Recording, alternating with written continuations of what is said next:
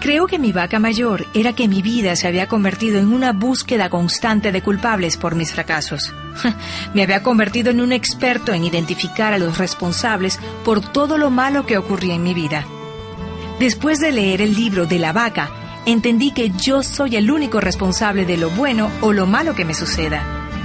Estoy seguro que nuestro continente sería otro sin tanta vaca que nos ayude a justificar nuestra pobreza y por ende nos mantiene atados a la miseria. Alejandro Darío, Bolivia.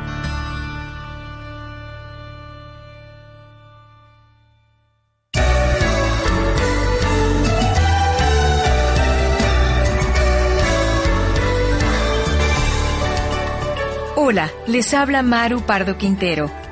Cuando se publicó la edición electrónica del libro La vaca del doctor Camilo Cruz, los resultados fueron sorprendentes.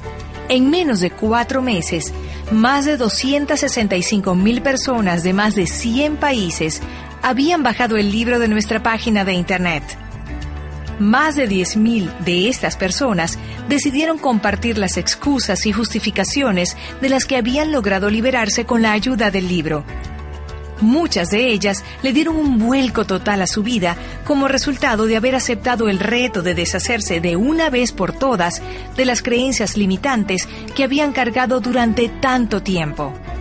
De manera que no fue sorpresa alguna que el mismo año que se publicó la edición impresa del libro, esta pronto llegara a convertirse en bestseller internacional y obtuviera el Latino Book Award, o Premio Latino al Mejor Libro de Autoayuda en Español en Estados Unidos. Ahora el Taller del Éxito, empresa líder en el campo del desarrollo personal, se complace en presentar su edición en audiolibro de La Vaca, del doctor Camilo Cruz.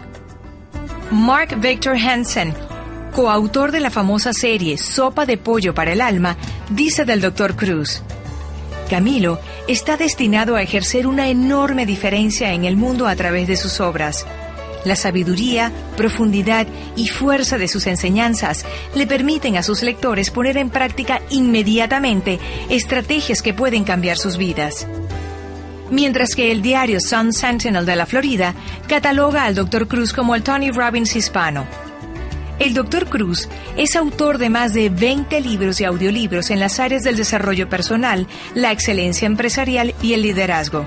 Sus obras, bestsellers internacionales con ventas de más de un millón de ejemplares, lo han convertido en uno de los escritores latinos más prolíficos en los Estados Unidos.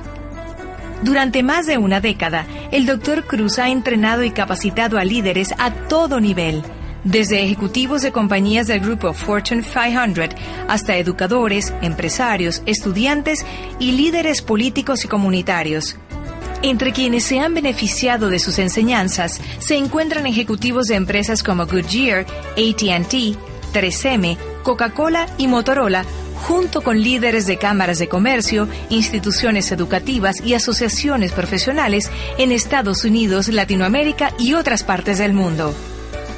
El doctor Camilo Cruz es fundador de tres empresas exitosas, entre las que se destaca el Grupo Taller del Éxito, empresa pionera en el campo del entrenamiento y capacitación personal y empresarial en Latinoamérica y el mercado hispano en los Estados Unidos, y de elexito.com, el primer portal de Internet en español dedicado al crecimiento y desarrollo del potencial humano. Actualmente se desempeña como presidente de Líder, Instituto Latino para el Desarrollo, la Educación y la Responsabilidad, organización cuya misión es proporcionar a los latinos residentes en Estados Unidos las herramientas y estrategias que les permitan alcanzar su sueño americano y convertirse en modelo para las futuras generaciones. Camilo posee un doctorado en química y se ha desempeñado como catedrático en varias universidades en los Estados Unidos, donde ha enseñado física cuántica, termodinámica, química y matemáticas. Los conceptos que escucharás a continuación seguramente cambiarán tu vida, como han cambiado la vida de todos aquellos triunfadores que han aceptado el reto de eliminar sus excusas. Así que bienvenido a La Vaca, una historia sobre cómo deshacerse del conformismo y las excusas que no nos permiten triunfar. Gracias. Pues después de hablar del éxito y de lo que necesitamos hacer para triunfar por casi dos décadas, durante mis presentaciones y seminarios una y otra vez las personas se me acercan y me dicen, Doctor Cruz, solo quiero hacerle una pregunta. Si tuviera que compartirme un solo secreto del éxito, ¿cuál sería el más importante? O me preguntan, eh, ¿cuál es la clave para triunfar? ¿Cuál es el primer paso, el más importante de todos? ¿Qué es lo primero que tengo que hacer para alcanzar las metas que me he propuesto y lograr el éxito? Así que para responder a este interrogante, un día decidí darle la vuelta y empezar por preguntar, ¿qué no debo hacer si quiero triunfar? ¿Qué debo evitar? Y un día, en medio de un seminario, le dije a la audiencia de más de mil personas, les voy a hacer una pregunta y quiero que me respondan lo primero que se les venga a la mente, lo primero que se les ocurra. Y luego les pregunté, ¿qué es lo opuesto de éxito? Y todo el mundo respondió, fracaso. ¿Y saben qué? Unos meses atrás yo hubiese respondido lo mismo, porque desde pequeños parece que se nos ha enseñado que lo opuesto del éxito es el fracaso, que el enemigo es el fracaso y que hay que evitarlo a toda costa. Por supuesto, después de perseguir tus metas y caerte y levantarte y empezar de nuevo y volver a caerte y evaluar qué es lo que estás haciendo mal y aprender y crecer y experimentar más fracasos y caídas y aprender de ellas y finalmente lograr tus metas, pues tú descubres que el enemigo del éxito no es el fracaso como muchas veces pensamos. Descubres que las caídas y los fracasos en general son simplemente parte del camino que nos lleva a la realización de nuestras metas que ellos nos dan la oportunidad de aprender importantes lecciones, que si no fuera por los fracasos, no nos daríamos cuenta de los hábitos que debemos cambiar o las conductas que necesitamos corregir para continuar avanzando en la vida. Seguramente todos podemos recordar fracasos y caídas que hemos sufrido en algún momento, después de los cuales eh, emergimos más fuertes y más sabios y mejor preparados para enfrentar la vida. Es indudable que las adversidades engendran éxito. Así que en aquel momento comprendí una importante lección, quizás la más importante que había aprendido hasta ese momento. Aprendí que el verdadero enemigo del éxito no es el fracaso, sino el conformismo y la mediocridad. Porque la mediocridad no nos enseña ninguna lección. No hay nada que podamos aprender de ella. Es más, cuando nos contentamos con vivir una vida promedio, paramos de aprender. Así que los verdaderos enemigos Aquellos que debemos evitar a toda costa son la mediocridad y el conformismo. Y quiero hacer énfasis en esto porque muchas personas eluden el fracaso como si fuese una plaga que debemos evitar a cualquier precio. Obviamente no estoy sugiriendo que debamos fracasar a propósito. No obstante, hemos aprendido a temerle tanto a las caídas que en nuestro afán por evitarlas hemos terminado por contentarnos con segundos lugares con tal de eliminar cualquier riesgo que nos pueda ocasionar un fracaso. Terminamos con contentarnos con trabajos mediocres pero seguros en lugar de empezar nuestra propia empresa. O soportamos relaciones de pareja abusivas porque creemos que no hay nada que podamos hacer para cambiar dicha situación. O que si buscamos algo mejor seguramente terminaremos en peores condiciones.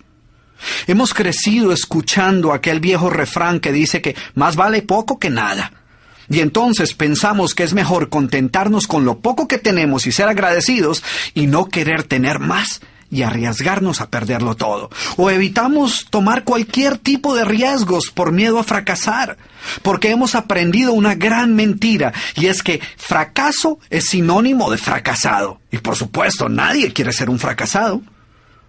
Así que mi sugerencia es que en lugar de desperdiciar nuestro tiempo tratando de evitar cualquier caída en nuestra vida, lo que debemos hacer es eliminar todas las excusas y las falsas creencias que conducen a la mediocridad. Y esa es precisamente la historia de la vaca. Un relato sobre cómo librarnos de los hábitos, excusas y creencias que nos mantienen atados a una vida de mediocridad.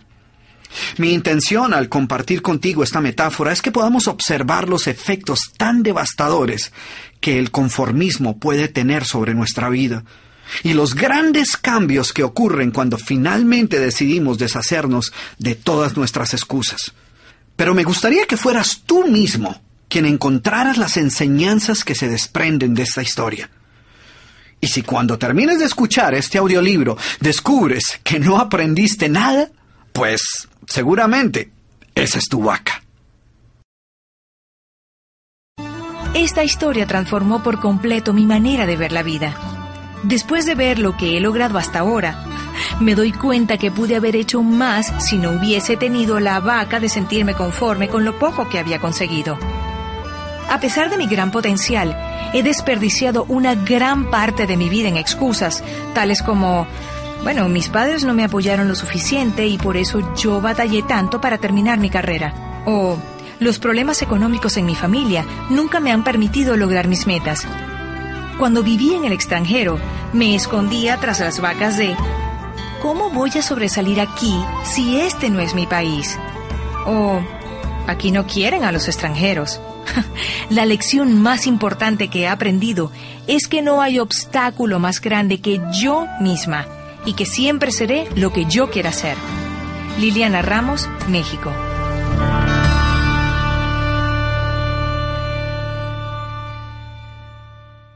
Antes de hablar de las enseñanzas de esta metáfora, quiero que escuches la trágica historia de la vaca y pienses en las aplicaciones que pueda tener en tu propia vida. La historia cuenta que en cierta ocasión un viejo maestro deseaba enseñarle a uno de sus discípulos los secretos para vivir una vida próspera y feliz. Y sabiendo los muchos obstáculos y dificultades que enfrentan las personas en esa búsqueda por la felicidad, él pensó que la primera lección debía ser entender la razón por la cual muchas personas viven atadas a una vida de conformismo y mediocridad. Después de todo, muchos hombres y mujeres parecen incapaces de sobreponerse a los obstáculos que les impiden alcanzar el éxito y terminan viviendo vidas apenas tolerables. El maestro sabía que para que el joven pudiera entender esta importante lección, debía ver por sí mismo qué sucede cuando permitimos que la mediocridad gobierne nuestra vida. Así que el maestro decidió que aquella tarde saldrían en busca del poblado más pobre de aquella provincia, y una vez allí se dispondrían a buscar la casa más pobre de todas, y allí ellos pasarían la noche. Y después de mucho caminar, los dos hombres llegaron a las afueras del pueblo, y allí en la parte más alejada de un pequeño caserío, el joven se detuvo ante la casa más pobre y ruinosa que había visto hasta entonces. Aquella casucha medio derrumbarse, sin duda alguna pertenecía a la familia más pobre de aquel vecindario. Sus paredes se sostenían de milagro aunque amenazaban con venirse abajo en cualquier momento, y el improvisado techo dejaba filtrar el agua por todas partes. La basura y los desperdicios se acumulaban por todos los lados, dándole un aspecto aún más decaído al lugar. Y lo más increíble era que en aquella casucha de apenas 10 metros cuadrados vivían ocho personas. Sus miradas tristes y sus cabezas bajas y sus ropas sucias y viejas eran señal de que la pobreza no solo se había apoderado de sus cuerpos, sino que también había encontrado albergue en su interior. Sin embargo, en medio de este estado de penuria y pobreza total, la familia contaba con una posesión. Una posesión sorprendente bajo tales circunstancias. Eran dueños de una vaca. Y aunque el animal no era gran cosa, como era su única posesión, no era de extrañar que la vida de aquella familia pues girara en torno al animal. Hay que darle de comer a la vaca, asegúrese que la vaca ha bebido suficiente agua, vaya a llamarle la vaca, es hora de ordeñar la vaca. En fin, la vaca jugaba un papel de gran prominencia en la vida diaria de aquella familia, a pesar que la escasa leche que producía a duras penas era suficiente alimento para sobrevivir. No obstante, la vaca parecía servir un propósito mucho mayor. Era lo único que los separaba de la miseria total. Y en un lugar donde el infortunio y la escasez eran el pan de cada día, su vaca los hacía sentir pues que no estaban tan mal, porque sus vecinos eran igual de pobres, pero ellos no tenían vaca. Así que ellos pensaban, no podemos quejarnos, porque después de todo pues tenemos nuestra vaca. Y allí, en medio de la suciedad y el desorden, el maestro y su discípulo pasaron la noche. Al día siguiente, muy temprano, asegurándose que no fueran a despertar a nadie, los dos viajeros se dispusieron a continuar su camino. El joven no estaba seguro de haber aprendido la lección que su maestro había querido enseñarle. Sin embargo, antes de emprender la marcha, el anciano maestro le dijo en voz baja, Es hora de que aprendas la lección que vinimos a aprender. Después de todo, lo único que el joven había visto durante su estancia eran los resultados de una vida de conformismo y mediocridad, pero aún no estaba claro qué había llevado a esta familia a tal estado de abandono, y esa era la verdadera lección. Lentamente el anciano caminó en dirección al lugar donde se encontraba atado el animal a no más de 50 metros de distancia de la casa, y allí, ante la incrédula mirada del joven, y sin que éste pudiera hacer absolutamente nada para evitarlo, el anciano sacó una daga que llevaba en su bolsa y con un rápido y certero movimiento proporcionó al animal una herida mortal que ocasionó que se derrumbara instantáneamente y sin hacer mayor ruido. El joven no podía creer lo que acababa de ocurrir. Pero ¿qué has hecho, maestro? ¿Qué lección es esta que para aprenderla requiere dejar a una familia en la ruina total? ¿Cómo has podido matar a esta pobre vaca que era su única posesión? ¿Qué va a suceder con ellos ahora? Sin inmutarse ante la preocupación y la angustia de su joven discípulo, y sin hacer caso de sus interrogantes, el anciano se dispuso a continuar su marcha dejando atrás esa macabra escena. El estudiante no podía dejar de pensar que sus acciones habían condenado a muerte a aquella familia. ¿Qué otra suerte podía correr tras haber perdido su única posesión, su única fuente de sustento? La historia cuenta que un año más tarde, el maestro llamó al joven discípulo y le sugirió retornar nuevamente a ver qué había ocurrido con la familia. La sola mención del episodio fue suficiente para despertar en el joven el recuerdo del papel que él había jugado en la suerte de aquella pobre gente. ¿Qué les habría ocurrido? ¿Sobrevivieron el duro golpe? ¿Pudieron empezar una nueva vida?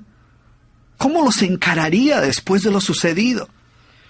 Así que a regañadientes el joven emprendió el regreso a aquel lugar y después de varios días los dos viajeros llegaron nuevamente al caserío. Pero por más esfuerzo que hicieron, no lograron localizar la humilde vivienda. El lugar parecía ser el mismo, pero donde un año atrás se encontraba la escuálida casucha, ahora se levantaba una casa grande que aparentemente había sido construida recientemente. Lo primero que cruzó por la mente del joven fue el presentimiento de que la muerte de la vaca hubiera sido un golpe demasiado duro para aquella pobre familia. A lo mejor se habían visto obligados a abandonar aquel lugar y una nueva familia con mayores posesiones se había adueñado del lugar y había construido una mejor vivienda. Todo esto pasaba por la mente del joven mientras se debatía entre acercarse a la nueva vivienda a indagar por la suerte de la familia o continuar su viaje y así evitar la confirmación de sus peores sospechas.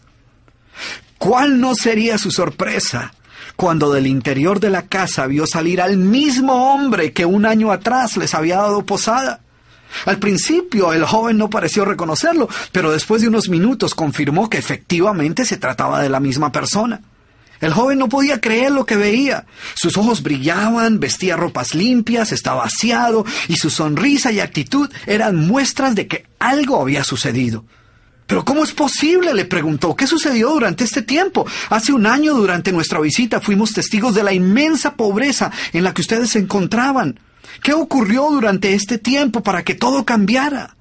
El hombre, ignorante de que el joven y su maestro habían sido los responsables por la muerte de su vaca, los invitó nuevamente a su casa y les contó cómo, coincidencialmente, el mismo día de su partida, algún maleante, envidioso de su escasa fortuna, había degollado salvajemente al pobre animal. Y luego continuó, Debo confesar que nuestra primera reacción ante la muerte de la vaca fue una de desesperación y angustia. Por mucho tiempo la pobre leche que producía la vaca había sido nuestra única fuente de sustento. En realidad, ella era lo único que nos separaba de la miseria total. Sin embargo, poco después de aquel trágico día nos dimos cuenta que a menos que hiciéramos algo rápidamente, muy probablemente nuestra propia vida estaría en peligro. Necesitábamos buscar otras fuentes de alimento para nuestros hijos, así que limpiamos el patio de la parte de atrás de la casucha, conseguimos unas semillas y sembramos algunas hortalizas y legumbres para alimentarnos. Después de algún tiempo nos dimos cuenta que la improvisada granja producía mucho más de lo que necesitábamos para nuestro propio sustento, así que decidimos venderle algunos vegetales que nos sobraban a nuestros vecinos y con esa ganancia compramos más semillas. Poco después vimos que el sobrante de la cosecha alcanzaba para venderlo en el mercado del pueblo. Y de repente sucedió. Por primera vez en nuestra vida tuvimos el dinero suficiente para comprar mejores vestimentas y arreglar nuestra casa. De esta manera, poco a poco, este año nos ha traído una vida nueva. Es como si la trágica muerte de nuestra vaca hubiera abierto las puertas de una nueva vida. Y el joven, escuchaba atónito el increíble relato.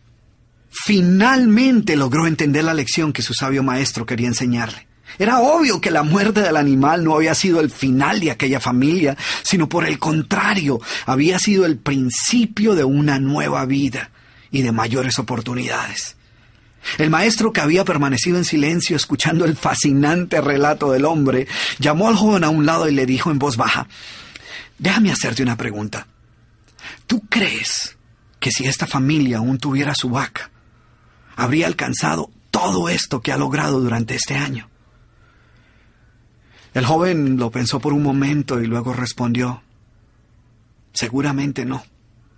Si ves, la vaca, además de ser su única posesión, era también la cadena que los mantenía atados a una vida de conformismo y mediocridad. Cuando ya no pudieron contar más con la falsa seguridad que les daba sentirse dueños de algo, así solo fuera una pobre vaca, tomaron la decisión de esforzarse por buscar algo más. Tuvieron que aprender a ver más allá de sus circunstancias presentes. Y la más importante lección es que la vaca, que sus vecinos veían como una bendición, les daba la sensación de no estar en la pobreza total, cuando en verdad vivían en medio de la miseria.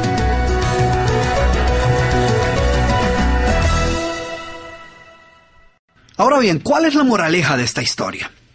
Yo diría que al igual que esta familia, muchos de nosotros obviamente sin planearlo, permitimos que la mediocridad se apodere de nuestra vida. Y lo hacemos cuando logramos convencernos que lo poco que tenemos es más que suficiente. El conformismo se apodera de nuestra vida y se convierte en una cadena que no nos permite buscar algo mejor.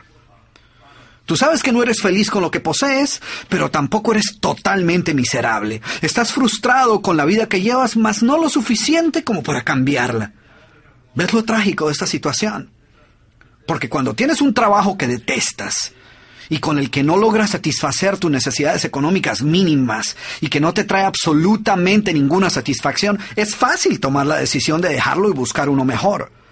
Pero cuando tienes un trabajo que no te gusta, que no te satisface y que no es lo que verdaderamente quisieras estar haciendo, pero que cubre tus necesidades mínimas y te ofrece cierta comodidad, pues es fácil conformarte con lo poco que tienes. Es fácil caer presa de esa idea de dar gracias que por lo menos cuentas con algo. Después de todo, hay muchos que no tienen nada y ya quisieran contar con el trabajo que tú tienes.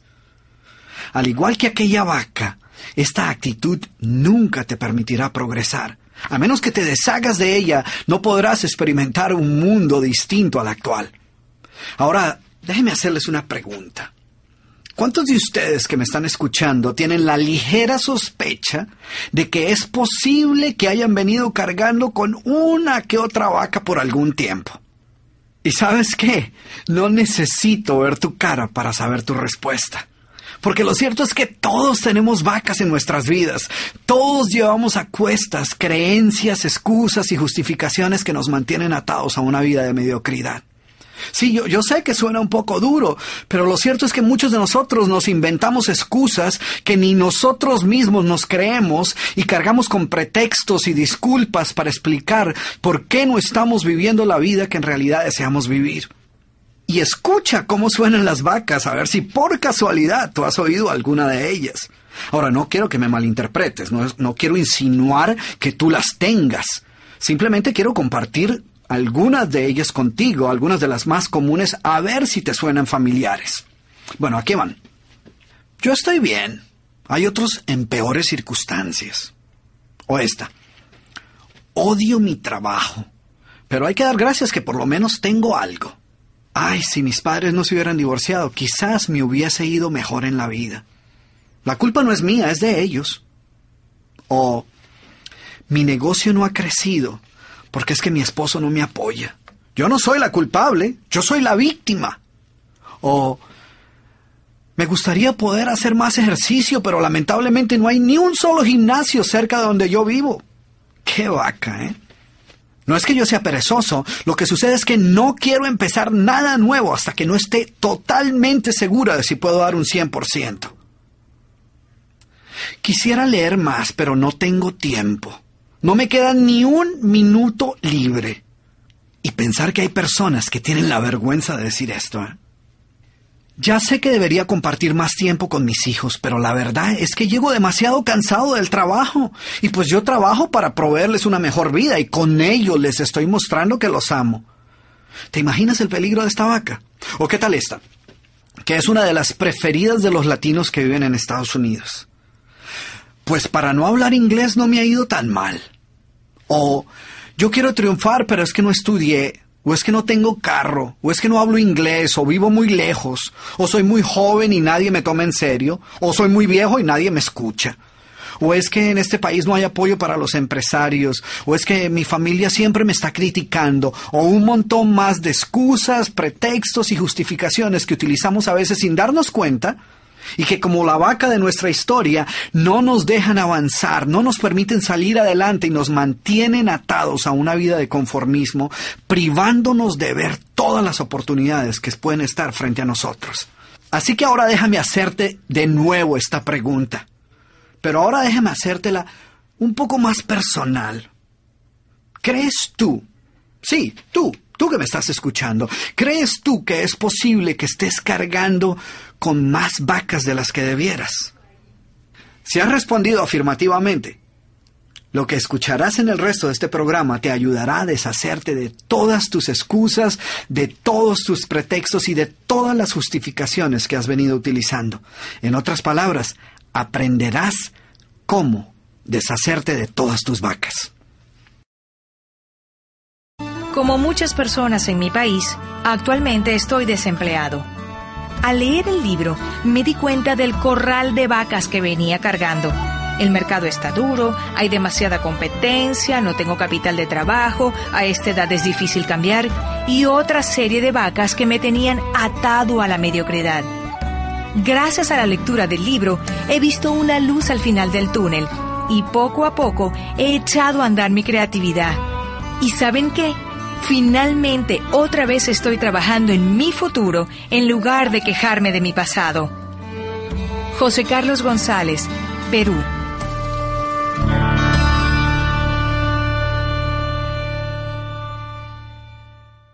¿Cómo se originan nuestras vacas?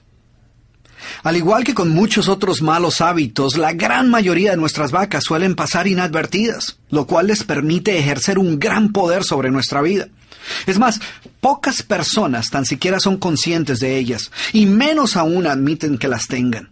Ellas ni siquiera aceptan que den excusas. Para ellas sus razonamientos no son excusas, sino simplemente explicaciones legítimas de circunstancias que se encuentran fuera de su control. Y así sucede con cualquier excusa.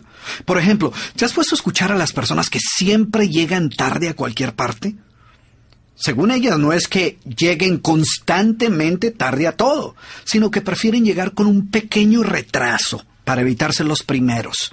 Siempre parecen ser las víctimas del tráfico impredecible. Y hay algunos que ya pierden toda la vergüenza y te dicen, ¿qué le vamos a hacer si así somos todos los latinos? Entonces fíjate, en lugar de lidiar con su vaca, tomaron esta excusa y la convirtieron en una cosa cultural. Y para no sentirse solos, para no sentir que eran los únicos, pues nos incluyeron a todos en su excusa. ¿Te diste cuenta? En lugar de decir, así soy yo, dicen, ¿qué le vamos a hacer si así somos todos los latinoamericanos? Si es parte de nuestra cultura, de nuestra idiosincrasia. ¿Ves la manera tan fácil como podemos justificar nuestros malos hábitos?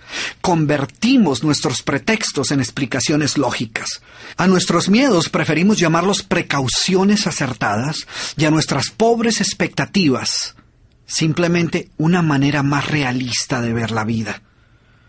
Nos negamos a aceptar que estemos conformándonos con segundos lugares y preferimos pensar que lo que estamos haciendo es siendo prácticos para evitar decepciones mayores. Nunca admitiremos ser mediocres, eso jamás. Preferimos pensar que lo que estamos haciendo es estableciendo niveles aceptables de rendimiento. ¿Ves lo fácil que es engañarnos a nosotros mismos? Y esta es la razón por la cual muchas personas les es difícil aceptar que puedan contar con alguna vaca en su vida. Para ellas sus justificaciones simplemente no suenan como excusas. Y la razón es porque no todas las vacas mugen como vacas y lucen como vacas. Ellas vienen disfrazadas de diferentes maneras que las hacen menos reconocibles y más tolerables. Preferimos llamarlas de mil maneras más aceptables, de manera que nos produzcan menos remordimientos. Y eso es precisamente lo que las hace tan peligrosas y por lo cual debemos aniquilarlas si deseamos triunfar. Yo sé que suena un poco violento hablar de matar tus vacas. Sé que seguramente preferirías si te pidiera que realizaras un cambio de actitud, o que trataras de modificar tu comportamiento, o que buscaras cambiar tus malos hábitos, pero la verdad es que aunque tratemos de suavizar estos términos, esto no nos va a ayudar a deshacernos de ellos. Así que en esta metáfora la vaca representa todo pretexto, justificación, mentira, duda, miedo, evasiva, excusa o falsa creencia que nos mantiene atados a una vida de mediocridad y nos impide lograr la calidad de vida que en verdad merecemos. En general, toda vaca pertenece a una de estas dos categorías, las excusas o las actitudes limitantes. En la categoría de las excusas se encuentran las justificaciones, los pretextos, las evasivas, las disculpas y las famosas mentirillas blancas. Mientras que en la categoría de actitudes limitantes están los miedos, las dudas, las explicaciones racionales, las limitaciones y las falsas creencias. Y todos nosotros hemos utilizado alguna de estas modalidades en algún momento de nuestra vida.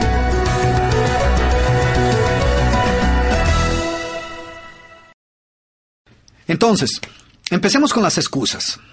Y tú te estarás diciendo, ¿excusas? ¿Yo? Nunca.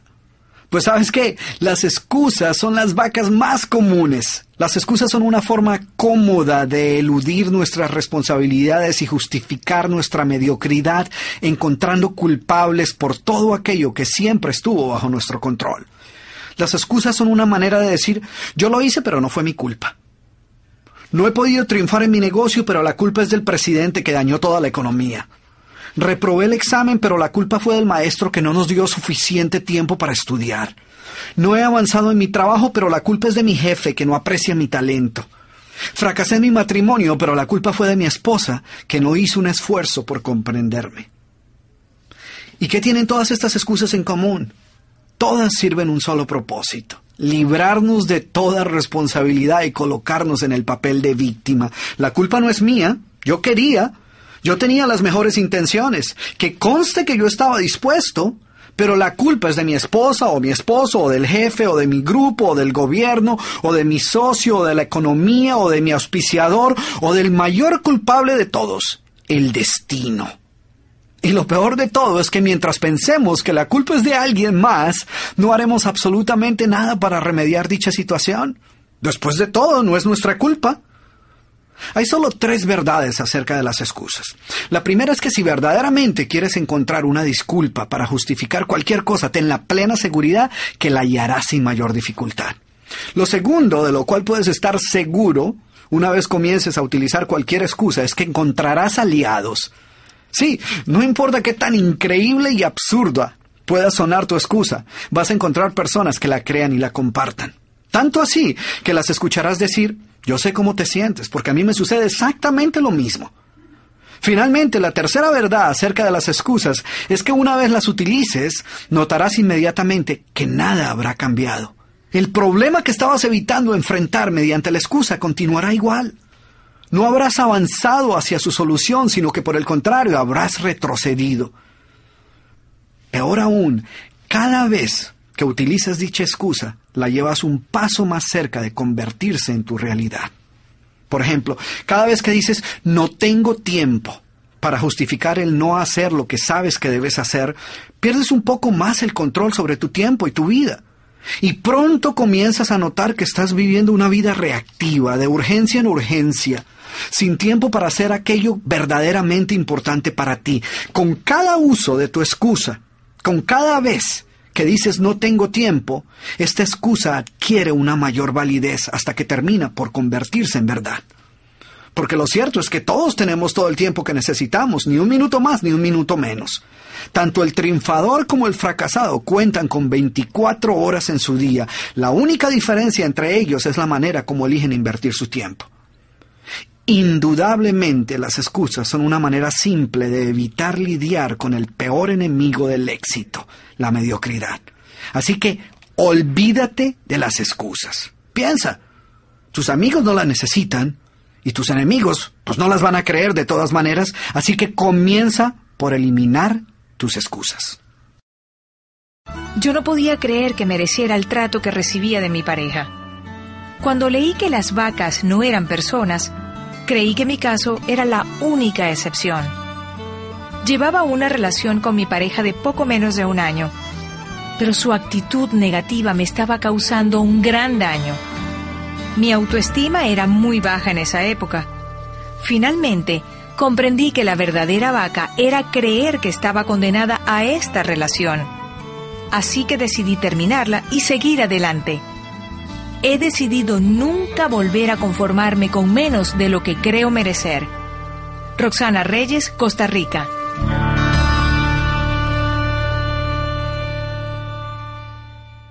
Bien, como estamos hablando de cómo se originan nuestras vacas, eh, dónde es que las aprendemos y cómo terminan por grabarse en nuestro subconsciente, quiero dedicar unos minutos para compartir contigo una de las maneras más fáciles como muchos de nosotros nos adueñamos de vacas que ni siquiera eran nuestras. Muchas de ellas eran vacas que andaban circulando así por las calles, en la escuela, en la casa y en muchos otros lugares, y pasaban inadvertidas porque no iban con un letrero grande al frente que decía alerta, soy una vaca, ni tenían una etiqueta que dijera excusa o justificación o pretexto. Porque si fuera así, pues nosotros las evitamos. El problema es que como siempre van disfrazadas, pues no las reconocemos. Ellas vienen camufladas como aforismos, refranes, adagios y otros dichos populares que uno cree que tienen que ser ciertos porque después de todo, por algo debe haber sido que se convirtieron en dichos populares. Pero lo cierto es que lejos de ser verdades, muchos de estos dichos son simplemente vacas que al ser compartidas por muchas personas y repetidas con cierta frecuencia, terminan por convertirse en adagios y refranes que adoptamos como si fueran verdades absolutas, a pesar de que en la mayoría de los casos no son más que mentiras revestidas de una fina capa de algo que se asemeja a la verdad. Porque la verdad sea dicha, la mayoría de los dichos son vacas son excusas a las que convenientemente les atribuimos un gran valor porque nos ayudan a justificar nuestra mediocridad. Y yo he encontrado cientos de ellos.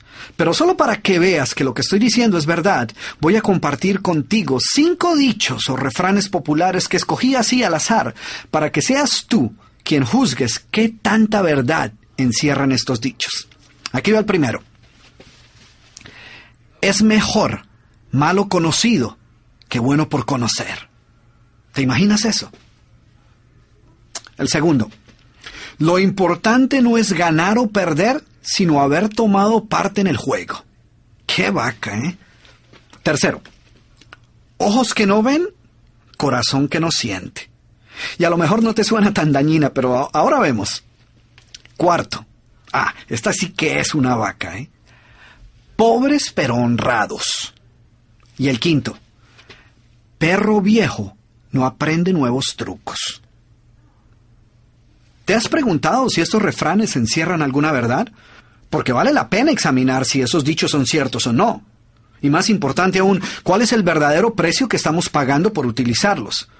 Porque muchos de nosotros no solo los utilizamos, sino que los creemos y hasta con orgullo se los compartimos a otras personas sin creer que nos estén causando algún daño. Imagínate, por ejemplo, lo ilógico de decir no a una nueva oportunidad y preferir mantenerse en una situación desventajosa porque es mejor malo conocido que bueno por conocer. Sin embargo, ¿cuántas personas conoces tú que le dicen no a una nueva oportunidad profesional, a la oportunidad de empezar un nuevo negocio y prefieren quedarse en un trabajo del cual no disfrutan que no los está llevando a ningún lado, porque como dice el dicho, es mejor malo conocido que bueno por conocer. Eso es equivalente a decir, odio lo que estoy haciendo, no me gusta mi trabajo, no puedo soportar esta situación ni un minuto más, sin embargo, prefiero quedarme en ella y no arriesgarme a que de repente termine en una situación peor. ¿No te parece absurdo? Pero tan increíble como pueda parecerte, esta vaca, que se ha convertido en un refrán tan popular, es responsable por cientos de miles de personas que están en trabajos que no los está llevando a ningún lado, o que son víctimas de relaciones abusivas, o que no se atreven ni siquiera a mirar qué otras opciones tienen. Porque de alguna manera, por alguna razón se les ha metido en la cabeza que es mejor no arriesgar esa vida de mediocridad y correr el riesgo de terminar peor. Entonces continúan caminando por ese callejón sin salida y prefieren más bien no pensar en las oportunidades que puedan haber allá afuera. Fíjate lo peligroso de ese refrán que muchas veces nosotros repetimos hasta con cierto humor sin creer que nos esté haciendo ningún daño. Y ahora, ¿qué me dices de esta vaca? Lo importante no es ganar o perder, sino competir. ¿Qué vaca, eh? Porque, ¿cómo le vas a ayudar a utilizar su potencial al máximo a una persona que piensa que no hay mayor diferencia entre ganar o perder? Sin embargo, el mayor problema es que, a menos que la examines con cuidado, esta vaca tiene ciertos rasgos nobles. Recuerdo que en uno de mis seminarios una persona me reprochó el hecho de que yo ponía demasiado énfasis en la importancia de triunfar y me decía que yo le daba demasiada importancia a ganar y pues que ganar no era lo más importante y pues ya no se pudo aguantar más y entonces decidió hacernos un regalo a toda la audiencia y a mí en especial. ¿eh? Y fue ahí cuando dijo, porque recuerde, doctor Cruz, que como dice el sabio refrán, lo importante no es ganar o perder, sino competir. Y yo pues, eh, sin ninguna intención de ofender a esta persona, pero con todas las intenciones de dejar claro de una vez por todas si este refrán es cierto o no, le pregunté no solo a él, sino a toda la audiencia. Les dije, a ver, si lo importante no es en realidad ganar o perder, levanten la mano a aquellas personas a las que no les molestaría demasiado perder en el juego de la vida. A ver, levanten la mano. ¿Cuántas personas crees tú que levantaron la mano? Ninguna. Ni siquiera la misma persona que nos había compartido esta perla de sabiduría. Porque lo cierto es que si todo lo que estuviéramos perdiendo fuera una partida de ajedrez, pues quizás eso no represente mayor cosa. Pero cuando son tus sueños, tus metas y tu felicidad lo que está en juego, no creo que deberíamos aceptar tan tranquilamente la posibilidad de perder.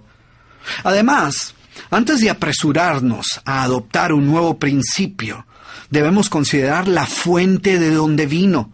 ¿Quién crees tú que fue la primera persona que utilizó este refrán? Pues yo supongo que un perdedor. Esta vaca es ciertamente un monumento a la mediocridad. ¿Y qué me dices del pobres pero honrados? La vaca predilecta de las personas que no han podido salir de la pobreza financiera. De alguna manera tienen que justificar su pobreza. ¿Y qué mejor manera de hacerlo que diciendo seremos pobres, pero por lo menos somos honestos? O no tendremos mucho, pero al menos somos unidos. Si ves qué vaca tan peligrosa, si hasta parece virtud es como si la persona estuviera diciendo, mire usted, a mí Dios me dio la oportunidad o de tener mucho dinero o de ser pobre pero honesto. Y yo escogí lo segundo. No, pues qué admirable. Porque cuando la gente dice pobre pero honesto, o seremos pobres pero por lo menos somos unidos, lo que está diciendo es que para salir de la pobreza hay que dejar de ser honestos, o que si quieres triunfar financieramente, pues vas a perder la unión con la familia. Pero tú y yo sabemos que ninguna de esas cosas es cierta, porque podemos ser ricos y honrados, y ricos y unidos. Sin embargo, para la persona pobre que quiere justificar su pobreza, pues ese es un buen dicho, un buen adagio. Ahora, ¿qué piensas del tan conocido ojos que no ven, corazón que no siente? Qué lección tan importante, ¿no? Qué filosofía de vida. Porque lo que este refrán enseña es que la mejor manera de evitar sufrir es vivir en la ignorancia porque después de todo ojos que no ven, corazón que no siente. Sin embargo, no te imaginas cuántas veces he escuchado este refrán de personas que prefieren no ir al médico a pesar de las dolencias que les pueden estar aquejando, influenciadas por esta absurda idea, o padres que no se atreven a preguntarle a sus hijos si algo anda mal por miedo a lo que puedan escuchar. Y no creas que estoy bromeando. Es increíble la cantidad de personas que prefieren no darse por enterados de sus problemas para no tener que lidiar con ellos. El problema es que muchos posponen y posponen tener que enfrentar sus problemas hasta cuando a veces ya es demasiado tarde. Y así como estos, hay decenas de dichos, refranes, adagios populares y frases que utilizamos despreocupadamente y que muy pocas veces nos detenemos a cuestionar la supuesta enseñanza que encierran. Asumimos que si se han convertido en dichos populares debe ser porque guardan una profunda verdad. Sin embargo, muchas veces lo que los ha convertido en dichos es ser vacas compartidas por un gran número de personas. Así que antes de apresurarte a utilizar cualquiera de estas supuestas joyas de la sabiduría popular, asegúrate de no estar perpetuando aquellas vacas que lo único que logran en tu vida es hacer más llevadero el conformismo. Después de todo, recuerda que como dice el dicho, mal de muchos, consuelo de bobos. Siempre me sentí cohibida para hablar en público por muchos motivos y pretextos tontos. No sé de dónde salió esta idea o cómo llegué a creerla con tanta firmeza. Después que leí este libro, me sentí fortalecida y pensé que la única manera de deshacerme de esta vaca era debutando. Se presentó la oportunidad y para sorpresa mía, todos me felicitaron. La única tristeza es saber todo el tiempo que perdí como consecuencia de esta limitación que me hacía sentir mal. Ana María Contreras, Perú.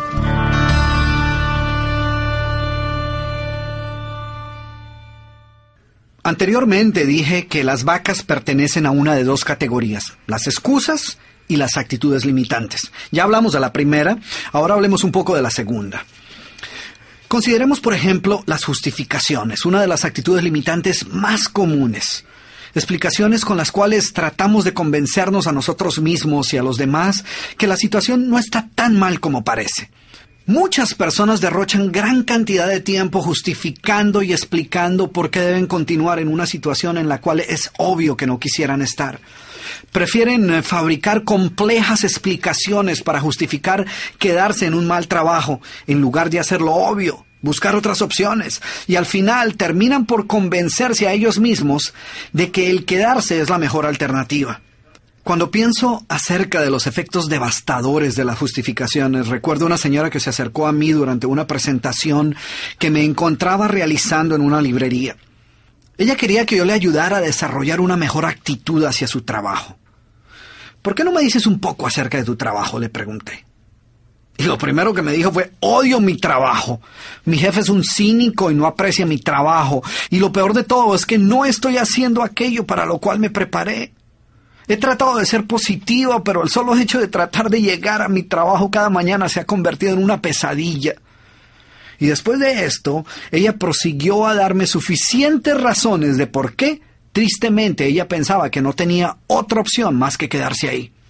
Cuando finalmente me preguntó qué podía aconsejarle para sobrellevar su situación laboral de una manera más positiva, le dije, renuncia, busca otro trabajo, descubre algo que ames hacer.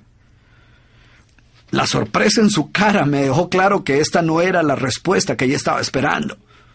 La verdad, no creo que ni tan siquiera fuera una opción que ella hubiese considerado. Le expliqué que nuestra meta nunca debe ser el aprender a soportar aquello que odiamos, sino descubrir aquello que amamos hacer. La vida es demasiado corta para derrocharla haciendo cosas que odiamos. En ocasiones las actitudes limitantes toman la forma de falsas creencias acerca de nuestras propias habilidades o acerca de las demás personas o el mundo que nos rodea, creencias que no nos permiten utilizar el potencial al máximo. Isabel, a quien tuve la oportunidad de conocer en uno de mis eventos en la ciudad de Miami, estaba recién llegada a este país. Tenía 60 años y llevaba varios meses tratando de encontrar un trabajo. Isabel tenía todo un arsenal de creencias acerca de por qué le iba a ser tan difícil tener éxito en su profesión. Mi búsqueda de empleo ha sido un fracaso total. Quizás sea porque nunca he sido buena trabajando con otras personas. O debe ser porque soy muy mayor y ninguna compañía va a querer contratar a una mujer de 60 años con un fuerte acento como el mío. Durante varios minutos Isabel se aseguró de presentarme un sinnúmero de argumentos de por qué le iba a ser imposible encontrar un buen trabajo. Al final de nuestra conversación me enteré que durante esos meses ella solo había aplicado a un trabajo en el cual no había sido aceptada. Y entonces me preguntó, ¿qué puedo hacer, doctor Cruz? Algo me dijo que no era la primera vez que Isabel compartía su historia de horror y desencanto. Es más, estoy seguro que ya la había compartido un par de cientos de veces antes de llegar a mí. Por esta razón le dije, bueno, primero quiero que dejes de contar esta historia. Y segundo, esperemos a que recibas 100 rechazos antes de apresurarnos a referirnos a tu búsqueda de trabajo como un fracaso total. ¿De acuerdo? Solo cuando hayas recibido 100 rechazos, nos preocupamos de encontrar una nueva estrategia de búsqueda de trabajo. Tres meses más tarde, coincidencialmente me encontraba realizando otro evento en la misma ciudad y nuevamente Isabel hizo su aparición. Y caminó hacia mí abriéndose así paso entre la gente y, y con una voz llena de orgullo y entusiasmo me dijo, dos. No tuve que recibir más que dos rechazos antes de encontrar un gran trabajo. Y llevo dos meses y medio en él y estoy muy contenta. Y en verdad se veía muy feliz. Isabel era una nueva persona. Y te cuento esta historia porque esta es una muestra de lo que puede suceder cuando nos liberamos del enorme peso de cargar con tantas vacas a cuestas. Otra de las actitudes más limitantes que existen es el pesimismo. Y el pesimismo es un gran ejemplo de cómo comienzan a tomar forma muchas de nuestras vacas. Los pesimistas viven en un mundo deprimente, negativo, mientras los optimistas viven en un mundo positivo y lleno de oportunidades. Pero la verdad, por supuesto, es que los dos comparten el mismo mundo. La verdadera diferencia entre la vida que ellos experimentan y los resultados que obtienen son solo la consecuencia lógica de su actitud y sus pensamientos dominantes. En cierta ocasión, hablando con una persona particularmente negativa, descubrí el que creo yo es el comienzo de las actitudes pesimistas de muchas personas. En respuesta a un comentario que yo le hice sobre su visión un tanto pesimista del mundo, él rápidamente respondió con la tan familiar frase, yo simplemente estoy siendo realista. Y esta sí que es una vaca mayor, ¿eh?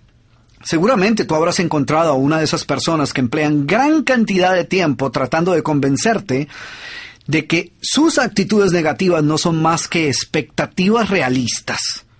De hecho, si le preguntas a una persona positiva si es optimista, con seguridad te dirá que sí. No obstante, si le preguntas a una persona negativa si es pesimista, seguramente te responderá algo así. Yo no soy pesimista, yo simplemente soy realista. ¿Ves por qué este pensamiento es una vaca? Si aceptas que eres pesimista, negativo y amargado, pues es posible que tarde o temprano decidas que necesitas cambiar y optes por buscar ayuda para hacerlo. Sin embargo, si crees que solo estás siendo realista, pues lo más probable es que no sientas la necesidad de cambiar. Después de todo, ser realista es tener los pies sobre la tierra y ver las cosas tal como son. O por lo menos eso es lo que dicen los realistas. No obstante, si observas con cuidado, te darás cuenta que las denominadas personas realistas tienden a ser pesimistas y tener bajas expectativas. Ser una de esas personas realistas no solo te impide ver tu propio pesimismo, sino que actúa como un lente a través del cual ves e interpretas el mundo que te rodea. Por ejemplo, si te pones unos lentes oscuros, pues todo lo vas a ver oscuro. Si utilizas unos lentes de color verde, pues todo lo verás verdoso. De la misma manera, los pesimistas tienden a enfocarse en los problemas y no en las soluciones. Tienden a ver con mayor claridad sus debilidades que sus fortalezas y suelen tener expectativas mucho más bajas que la persona promedio. Porque su pesimismo es como un lente a través del cual ellos observan y evalúan el mundo que los rodea. Y no es que hayan nacido así, su pesimismo es un comportamiento aprendido. Así que como ves, las vacas suelen adoptar formas y disfraces que dificultan que las reconozcamos como tales. Lo cierto es que a pocas personas les gusta admitir que tienen vacas en su vida. Prefieren aceptarlas como cargas ineludibles que el destino ha depositado sobre sus hombros, sobre las cuales ellas tienen muy poco o ningún control. Recuerda que en general toda idea que te debilite, que te dé una excusa o te ofrezca una escapatoria para eludir la responsabilidad de lo que debes hacer, es seguramente una vaca. Y de la misma manera que muchas grandes mentiras comienzan como una simple mentirilla blanca, las enormes y bien desarrolladas vacas con que cargamos a lo largo de toda nuestra vida han comenzado como inocentes y mansas terneras. Cuando debí moverme a un nuevo país, descubrí que había muy poca demanda para mi profesión. Y el solo tener que pensar en trabajar en algo totalmente nuevo para mí era suficiente para crear gran ansiedad y temor acerca del futuro. Por largo tiempo, esta vaca me impidió aprender cualquier disciplina que se encontrara en un área distinta a aquella que había estudiado. Yo pensaba, zapatero a tus zapatos. Después de todo, ¿Qué iban a pensar mis padres, mi familia o mis amigos si se enteraban que había abandonado mi profesión original? El hacer esto era aceptar que todos esos años que había invertido en mis estudios universitarios habían sido una pérdida de tiempo. ¿Qué sucedería si después de hacer un cambio descubría que no contaba con las aptitudes y habilidades necesarias para triunfar en lo que escogiera? Todas estas dudas me mantenían paralizado incapaz de tomar cualquier decisión. Finalmente, acepté el reto de iniciar estudios en un campo totalmente nuevo y ahora disfruto mi vida profesional más que nunca. José Luis Ferrer, Australia.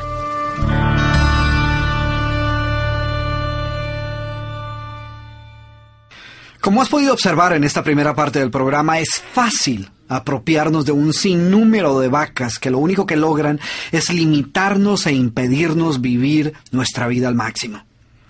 Pero, ¿qué hace que un ser humano voluntariamente lleve una vaca a cuestas a pesar de saber que le priva de vivir una vida plena y feliz? Sin embargo, tan absurdo como pueda parecerte, muchas personas han tomado la decisión consciente de permitir que estas falsas ideas saboteen su éxito. Yo creo que en parte la respuesta a esta pregunta está en algo que hace algún tiempo le escuché a un entrenador técnico decirle a su equipo. Él les decía, el enemigo de lo extraordinario es lo bueno. Inicialmente pensé que se había equivocado y que había querido decir que el enemigo de lo extraordinario era lo malo, lo mediocre. Pero después de reflexionar un momento acerca de esta idea, pude apreciar la gran sabiduría de esta simple frase. Piensa, que mientras estemos satisfechos con ser buenos, nunca seremos extraordinarios. Somerset Maugham, escritor británico de drama y ficción, dijo, Lo interesante acerca del juego de la vida es que si decidimos aceptar solo lo mejor de lo mejor, generalmente lo conseguimos. Lo interesante es que lo opuesto es igualmente cierto. Aquellos que deciden contentarse con una vida promedio o una existencia mediocre, generalmente también lo logran. Muchas personas, yo diría que la gran mayoría, son conscientes de las vacas que llevan a cuestas, pero continúan cuidándolas y alimentándolas porque éstas les proveen una zona de comodidad en la cual la mediocridad es aceptable. En esta zona de comodidad no están requeridos a dar el 100% en lo que hacen, y no tienen que preocuparse demasiado por su propio éxito mientras logren encontrar algún culpable por sus circunstancias personales fuera de sí mismos. Ellas tienen una excusa para cada estación, cada ocasión y cada día de la semana. La culpa de su pobre suerte son otras personas, las circunstancias o el destino. Y mientras haya a quien culpar, pues todo está bien. Sin ninguna vaca que justifique nuestra mediocridad, solo tendríamos dos opciones en realidad. O aceptar total responsabilidad por nuestras circunstancias y cambiar, en otras palabras, triunfar, o aceptar que somos incapaces de tomar control de nuestra vida y resignarnos a lo peor, o sea, fracasar. Si ves, esas serían las dos únicas opciones. Y cuando la opción está entre triunfar o fracasar, pues es más fácil tomar la decisión de triunfar. Nadie va a escoger voluntariamente la opción de fracasar. Sería absurdo. Sin embargo, las vacas nos dan una tercera opción, aún peor que el fracaso, nos convierten en personas con buenas intenciones, a quienes infortunadamente la suerte no les ha sonreído. Queremos llegar lejos, pero no hemos podido. Deseamos lograr grandes metas, pero por alguna razón nos ha sido imposible. No se nos presentan las oportunidades que a otros sí. No tenemos buenos genes, no heredamos el talento o no hemos tenido buena fortuna. Y puesto que somos las pobres víctimas de un cruel destino, debemos contentarnos con lo poco que tengamos. Y esto quiere decir una vida de mediocridad. Por eso es que yo estoy totalmente convencido de que la mediocridad es peor que el fracaso total porque el fracaso al menos te obliga a evaluar otras opciones. Cuando has tocado fondo y te encuentras en el punto más bajo de tu vida, la única opción es subir. La miseria absoluta, el fracaso total, el tocar fondo te obliga a actuar. No obstante, con el conformismo sucede todo lo contrario. El gran peligro de la mediocridad es que es soportable. Podemos vivir con ella. Quiero terminar esta primera parte del programa con una historia que escuché hace algún tiempo y que ilustra este punto perfectamente. La historia cuenta que una persona llegó a la casa de un granjero, quien era muy aficionado a la cacería, y frente a la puerta de su casa se encontraba sentado uno de sus perros. Sin embargo, era evidente que el perro no estaba a gusto. Algo le molestaba y lo tenía irritado, ya que ladraba y se quejaba sin parar. Después de unos minutos de ver el indiscutible estado de incomodidad y dolor que mostraba el animal, el visitante le preguntó al granjero, Oiga, ¿qué le puede estar sucediendo a su perro? Parece que algo lo tiene irritado, ¿no? ¿No lo ha llevado algún veterinario para ver qué puede estarle sucediendo? Y el granjero le respondió, Oh, no, no se preocupe, no le preste atención, yo sé qué es lo que lo molesta. Lo que sucede es que es un perro muy perezoso. Bueno, pero ¿qué tiene que ver eso con sus quejas? Y el granjero le dijo, lo que ocurre es que justo donde está acostado se encuentra la punta de un clavo que sobresale del piso y que lo pincha y lo molesta cada vez que se sienta y por eso ladra y se queja constantemente. Y el hombre le respondió, pero ¿y por qué no se mueve a otro lugar? ¿Por qué no se sienta en otra parte? Y el granjero le dijo, porque seguramente el clavo lo molesta lo suficiente como para hacerlo quejarse pero no lo suficiente como para hacerlo moverse. ¿Y sabes qué? Esto es exactamente lo mismo que sucede con el conformismo y la mediocridad, que siempre nos molestan y nos incomodan como para hacernos quejarnos, pero no parecen molestarnos lo suficiente como para que decidamos cambiar. ¿Conoces a alguien en esa situación? ¿Y tú? ¿Tienes un clavo o una espina que te esté molestando y no te haya permitido alcanzar aquello que verdaderamente deseas? Si es así, decide hoy mismo deshacerte de todas las vacas que te están robando la posibilidad de vivir una vida plena y feliz. Recuerda que o tienes vacas para justificar tu mediocridad o tienes razones para lograr tu éxito, pero generalmente no puedes tener las dos.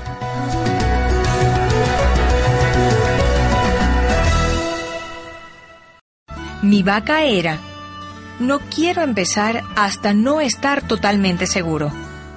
Esta vaca me daba la tranquilidad de creer que estaba siendo responsable, pero lo que en realidad hizo fue impedirme realizar numerosos proyectos esperando el momento propicio o que se dieran todas las condiciones. Ahora me doy cuenta que si espero las condiciones ideales para hacer las cosas, no podré emprender casi ningún proyecto, así que he aprendido a actuar. Daniel Mendoza, Argentina.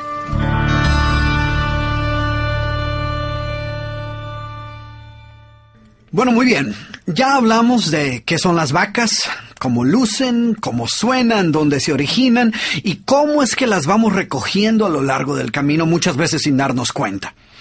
Quiero empezar esta segunda parte con una pregunta. ¿Por qué crees tú que nosotros cargamos con tantas vacas a cuestas? Tan increíble como pueda sonar, la gran mayoría de las excusas y creencias limitantes que adoptamos son el resultado de intenciones positivas. Sí, sí, has escuchado bien. Detrás de todo comportamiento, sin importar qué tan autodestructivo sea, hay una intención positiva para con nosotros mismos. Nosotros no hacemos nada simplemente por causarnos daño, sino porque creemos que de alguna manera estamos obteniendo un beneficio de ello.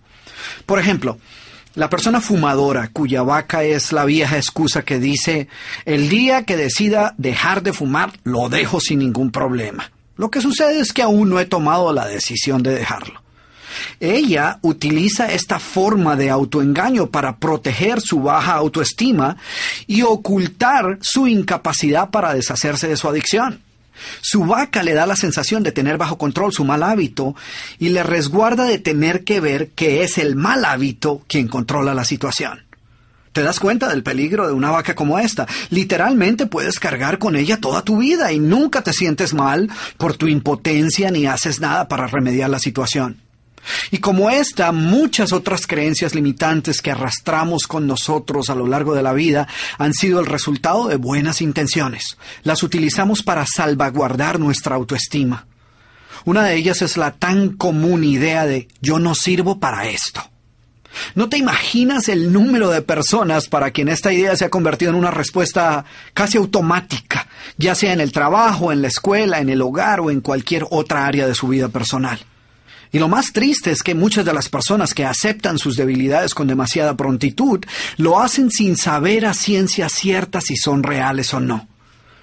Hace un par de años, durante una presentación que me encontraba realizando, tuve la oportunidad de hablar antes del evento con Francisco.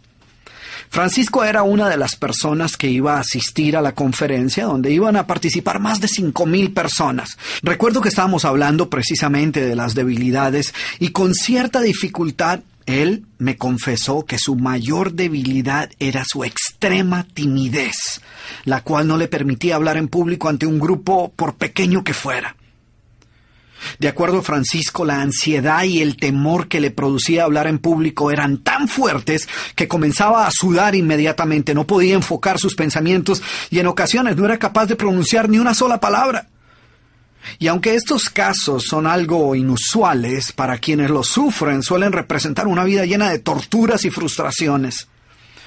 Recuerdo que le pedí a Francisco que me ayudara con algo un poco más tarde, y aunque no le dije qué era, Igual él accedió con gran amabilidad, y sin entrar en más detalles le pedí que se sentara en la primera fila durante el evento. Unos minutos después de haber comenzado mi presentación, anuncié que iba a necesitar un voluntario de la audiencia. Y algunas personas levantaron rápidamente la mano, pero inmediatamente llamé a Francisco. Y yo me imagino que el pobre Francisco pensó que estaba viviendo su peor pesadilla. ¿Cómo se me ocurría llamarlo al frente después de lo que él me había contado? Lo que él no sabía es que yo estaba a punto de liberarlo de una de sus peores vacas. Y para hacerlo le pedí a él que realizara una presentación de su negocio frente a toda la audiencia. Empezamos despacio, Su primer intento fue terrible. A duras penas pude escucharle yo que me encontraba a solo unos pasos de distancia, así que estaba seguro que la audiencia ni siquiera se había dado cuenta que Francisco ya había empezado a hablar. El segundo intento no fue mucho mejor que el primero, aunque fue lo suficientemente audible como para que generara un murmullo general y algunas risas que se hicieron sentir en todo el auditorio. Y como yo estaba seguro que esto no había hecho mucho por aumentar su confianza en sí mismo, pues decidí darle algunas ideas para inyectar un poco más de entusiasmo en su presentación. Luego vino otro intento, un par de sugerencias más y una cuarta oportunidad. Lo que sucedió después fue poco menos que milagroso. Diez minutos más tarde, Francisco, quien por más de 50 años había sido víctima de una timidez excesiva, estaba riéndose y haciendo bromas con la audiencia y realizando una presentación sobre su empresa que generó multitud de aplausos. Y muchos de los espectadores, incrédulos, no podían explicarse cómo era posible que tal transformación hubiese ocurrido en el transcurso de solo unos minutos. Después del evento tuve la oportunidad de hablar nuevamente con Francisco. Obviamente emocionado, lo único que fue capaz de decirme fue, no tenía ni idea que esa capacidad se encontraba dentro de mí. ¿Sí ves? Él había vivido todos estos años pensando que su timidez no le permitiría jamás hablar en público. Ahora, si un mes atrás yo le hubiera dicho, Francisco, en un mes, cuando estemos en el evento, te voy a pedir que te pares frente a estas cinco mil personas y que hables por unos minutos. Con seguridad que él me habría dicho, doctor Cruz, con todo respeto, usted está loco. Es más, a lo mejor hasta hubiera decidido no ir al evento para evitar la vergüenza. Ahora, ¿cómo es posible que interioricemos creencias tan limitantes y nunca nos detengamos a examinar si tales creencias son reales o no. ¿Cómo llegamos a convencernos de poseer ciertas debilidades y desventajas que después, como en el caso de Francisco, descubrimos que no eran ciertas? ¿Cómo se apodera de nuestra mente la absurda idea de yo no sirvo para esto o para aquello? u otras tantas ideas que repetimos sin ningún problema como si fueran reales. Ideas como yo siempre he sido así, o yo no nací con el talento para eso, o yo no tengo el cuerpo ni las habilidades que se requieren para ese deporte, o yo nunca he sido buena para dicha profesión, o mi problema es que yo no poseo la personalidad adecuada. ¿De dónde salen todas estas limitaciones que nosotros mismos nos encargamos de reforzar? Porque lo que quiero que entiendas es que muchas de las limitaciones que cargas actualmente no son físicas, ni tienen que ver con tu capacidad mental, tus dotes o tu talento, sino son creencias limitantes que en su mayor parte son ideas erróneas acerca de tu verdadero potencial y de lo que es o no es posible. Recuerda que toda idea errada que mantengamos en nuestro subconsciente por largo tiempo y que validemos con nuestras acciones funciona como una forma de autohipnosis. Esto es precisamente lo que le impide a muchas personas triunfar. A través de esta manera de autohipnosis han archivado en su mente toda una serie de falsas creencias e ideas que quizás en algún momento fueron válidas, pero que ya no lo son. Sin embargo, puesto que aún no han sido borradas, continúan ejerciendo su efecto limitante desde lo más profundo de su mente subconsciente. Así que ten presente que te convertirás en aquello en lo que pienses constantemente. He ahí el riesgo de permitir que pensamientos equívocos y errados entren en tu mente. Sin embargo, la buena noticia es que tú decides qué entra y qué no. Toda mi vida he estado rodeado de personas que han buscado influir en mis decisiones personales. En principio, uno entiende que ellas desean lo mejor para uno. El problema es que sus consejos se convierten en reproches, sus reproches en críticas y sus críticas en vacas que no te dejan salir adelante. En ocasiones, la situación llega al punto que literalmente debes alejarte de estas personas. Por esta razón, decidí mudarme a otra ciudad. Suena un tanto drástico, pero llega un momento en que tienes que decidir si vas a escuchar a los demás o vas a aceptar 100% de la responsabilidad de tu vida. Mis amigos piensan que estoy loco, pero ya estoy empezando a ver los cambios positivos que vinieron como resultado de esta decisión. Enrique Esparza, Estados Unidos.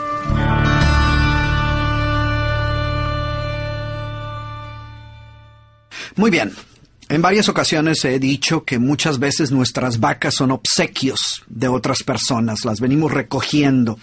Y seguramente tú habrás escuchado ese viejo adagio que dice, a caballo regalado no se le miran los dientes.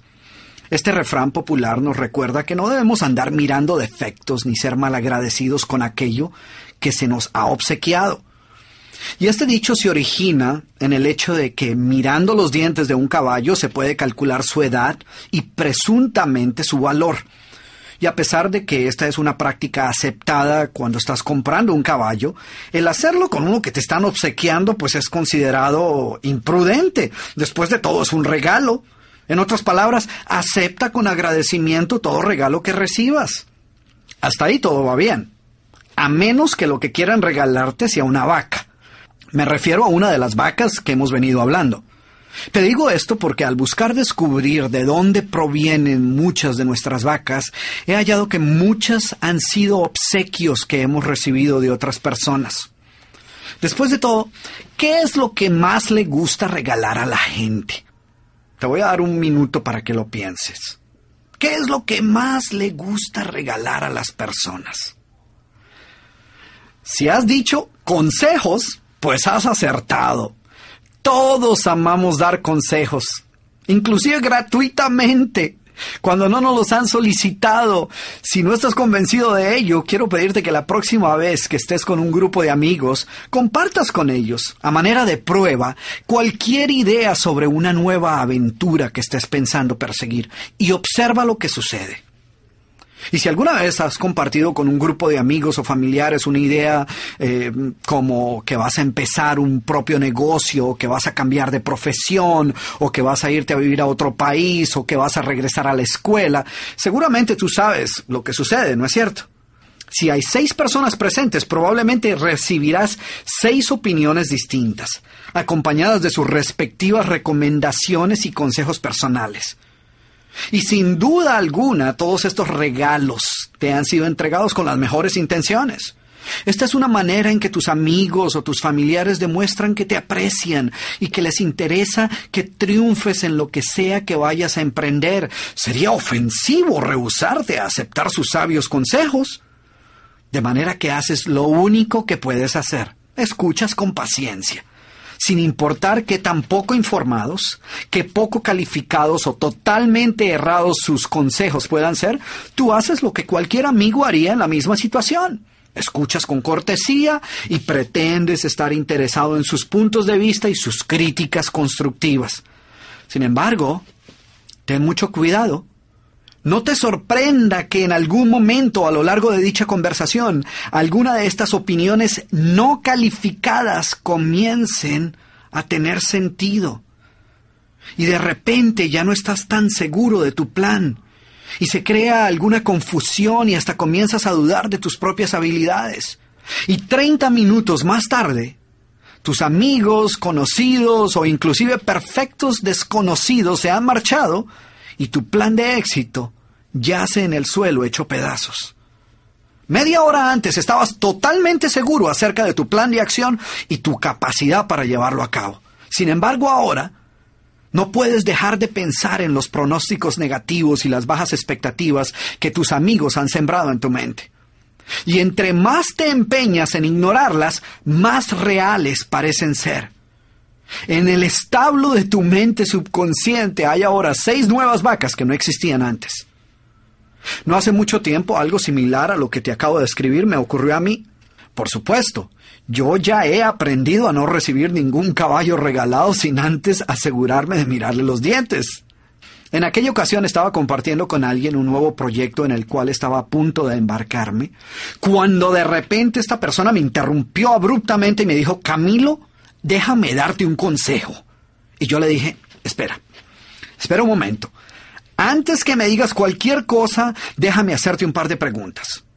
Y sorprendido así por mi rápida reacción, mi amigo me respondió, bueno, ok, pregunta.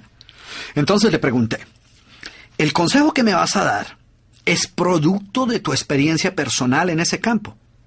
Y si es así, fue una experiencia con resultados positivos. Porque después de todo, tú sabes que lo que estás a punto de decirme puede influir significativamente en mi visión y expectativas acerca de este proyecto. Y como ya sabes, este proyecto es muy importante para mí. Entonces, ¿estás absolutamente seguro sobre la veracidad y la certeza del consejo que tan gentilmente me quieres dar? Él lo pensó por un momento y luego dijo, ah, ¿sabes qué? Olvídalo. ¿Sí ves? Y es posible que tú estés pensando que fue un poco rudo de mi parte no permitirle que expresara sus ideas. Después de todo, yo pude haberle prestado atención tranquilamente e ignorar sus consejos posteriormente. Sin embargo, no voy a tomar el riesgo de exponer mi mente a las opiniones y expectativas negativas de otras personas que a lo mejor tienen buenas intenciones, pero no tienen ni idea de lo que están hablando. Si ves, el problema es que una vez una idea ha sido plantada en tu mente, te conviertes en esclavo de ella. Y si es una idea errada y tú permites que entre tu mente, que germine y crezca, puede cambiar tu visión, tus expectativas y hasta tus creencias acerca de tus propias habilidades. Puede inclusive llegar a arruinar tu vida. Por eso debes tener cuidado, no solo con lo que dices, sino con lo que escuchas. Esta debería ser razón suficiente para evitar a toda costa los chismes, las calumnias, las habladurías, a los que en ocasiones nosotros prestamos atención creyendo que estamos siendo oyentes pasivos, pero sin saber el daño que puedan estar causándonos. Así que como ves, muchas de las vacas que nos atan a una vida de mediocridad nos fueron obsequiadas por otras personas. Y con frecuencia somos víctimas de las influencias negativas de ellos. Aceptamos su programación negativa sin discusiones y al hacer esto permitimos que siembren en nuestra mente falsas creencias que nos limitan física, emocional e intelectualmente. Estas ideas que han sido programadas por nuestros padres, profesores, familiares, amigos e inclusive perfectos desconocidos terminan por hacernos creer que somos personas comunes y corrientes y por ello, hoy nos resulta difícil creer que poseamos el potencial necesario para triunfar y alcanzar grandes metas.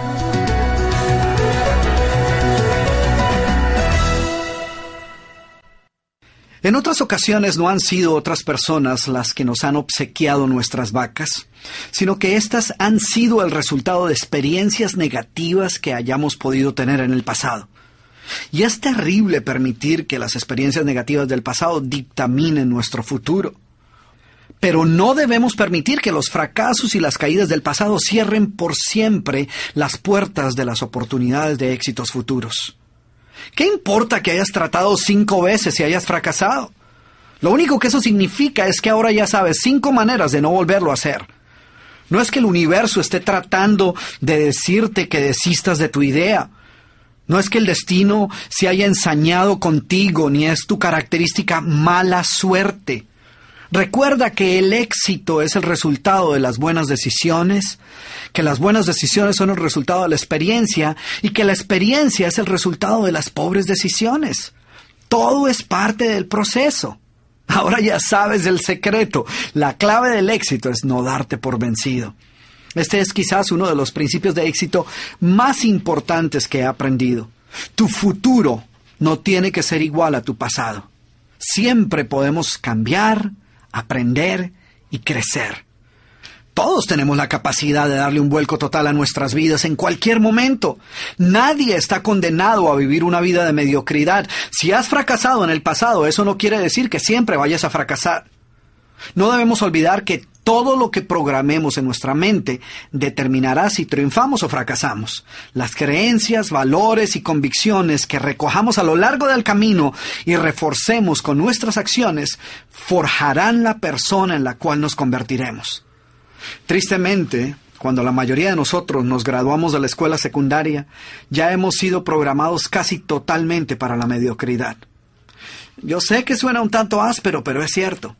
Es más, en su libro Aprendizaje acelerado para el siglo XXI, Colin Rose y Malcolm Nichol presentaron los resultados de un estudio que mostró que más del 82% de los niños que entran a la escuela primaria entre los 5 y los 6 años de edad tienen una gran confianza en su habilidad para aprender. Sin embargo, a los 16 años, el porcentaje de jóvenes que aún muestra esta confianza en sus propias habilidades se ha reducido a tan solo un 18%. ¿Te imaginas eso? Es inconcebible que durante nuestros años de formación escolar, cuando debemos desarrollar nuestro potencial al máximo, adquiramos en cambio tantas limitaciones y falsas creencias acerca de nuestras propias habilidades. Y lo peor de todo es que de ahí en adelante nos acompaña una tendencia casi inalterable a aceptar la mediocridad en todas las áreas de nuestra vida. Decimos cosas como, tengo una relación de pareja infeliz, pero yo creo que así deben ser todos los matrimonios. O quisiera empezar una nueva carrera, pero ya estoy demasiado viejo para cambiar. Además, jamás hice otra cosa. O tengo un pésimo estado físico, pero según he escuchado en los medios, así está la mayoría de las personas. odio mi profesión, pero debo estar agradecido que por lo menos tengo trabajo. Si ves, todas estas expresiones muestran una aceptación de la mediocridad como alternativa viable. Terminamos por aceptar matrimonios que andan bien, en lugar de buscar una relación de pareja extraordinaria ya que desde pequeños hemos aprendido que los matrimonios extraordinarios o no existen o son casi imposibles. O si se dan, pues seguramente otra cosa andará mal. Y así muchas parejas viven durante años y hasta décadas en matrimonios mediocres porque no creen que puedan hacer algo para cambiar su realidad. La repetición constante de expresiones como estas pronto las convierte en programas mentales que dirigen nuestra mente y nuestra manera de pensar y actuar. Y con el tiempo estas acciones se convierten en hábitos que poco a poco moldean nuestro destino. Ahora, la pregunta es, ¿vas a permitir que sean estas vacas las que labren tu destino? Siempre que hablo de esto recuerdo el poema A la vida del poeta mexicano Amado Nervo, donde dice, porque veo al final de mi rudo camino que yo fui el arquitecto de mi propio destino, que si extraje la miel o la hiel de las cosas, fue porque en ellas puse hiel o mieles sabrosas. Cuando planté rosales, coseché siempre rosas. El mensaje de Amado Nervo es simple. Si siembras un pensamiento negativo, cosecharás un pobre hábito. Planta un pobre hábito y cosecharás un futuro incierto. Después de leer La vaca, comencé un proceso de reflexión.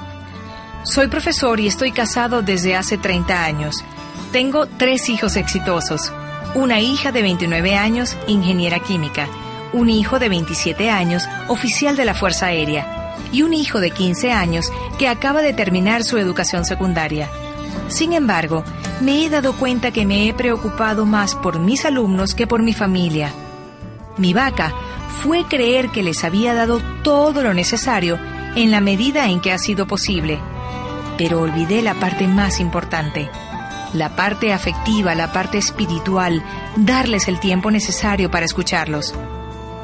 Esta lectura me ha enseñado que nunca es tarde para empezar. No sé qué tanto vaya a vivir, pero el tiempo que me quede lo voy a vivir bien, con mi familia y conmigo mismo, ya que si primero no me ayudo yo, ¿cómo podré ayudar a los demás? Ernesto Garineto, México.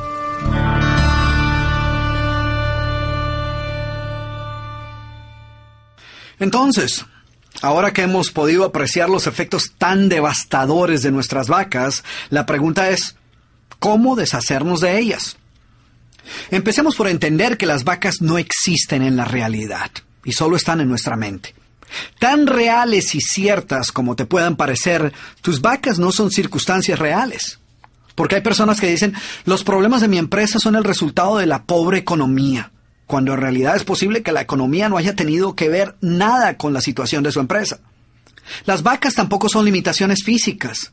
La razón por la cual no has podido triunfar no es por tu estatura o porque no seas lo suficientemente rápido, ni siquiera es porque sufras de alguna enfermedad congénita o porque no puedas ver o estés postrado en una silla de ruedas, porque la verdad es que muchas personas en esas mismas circunstancias han triunfado.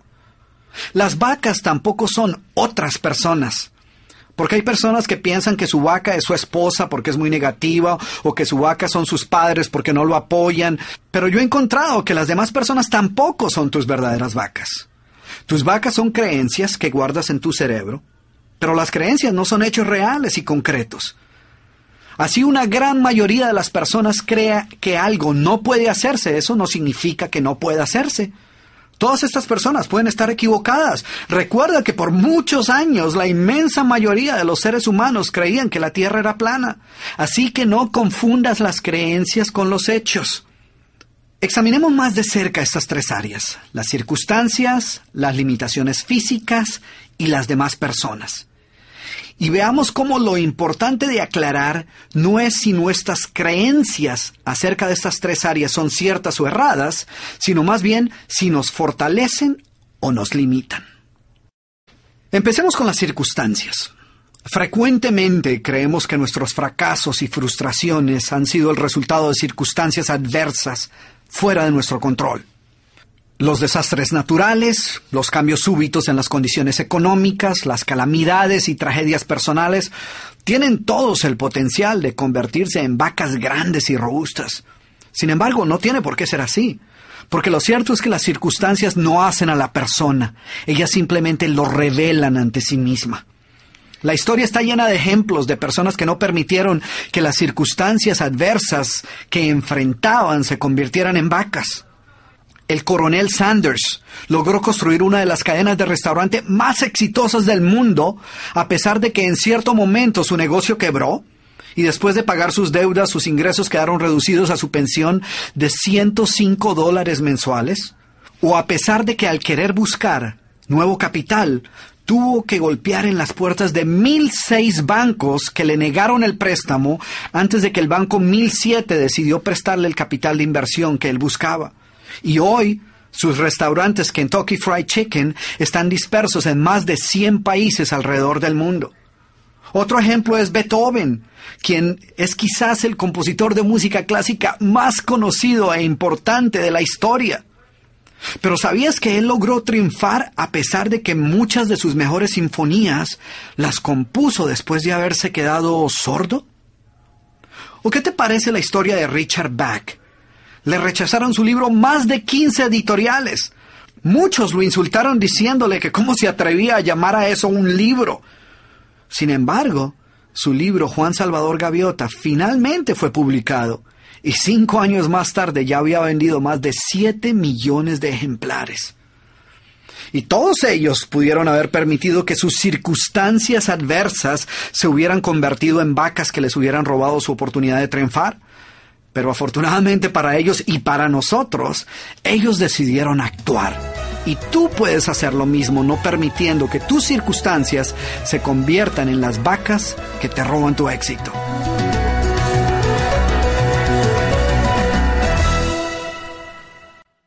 Ahora hablemos de las limitaciones físicas.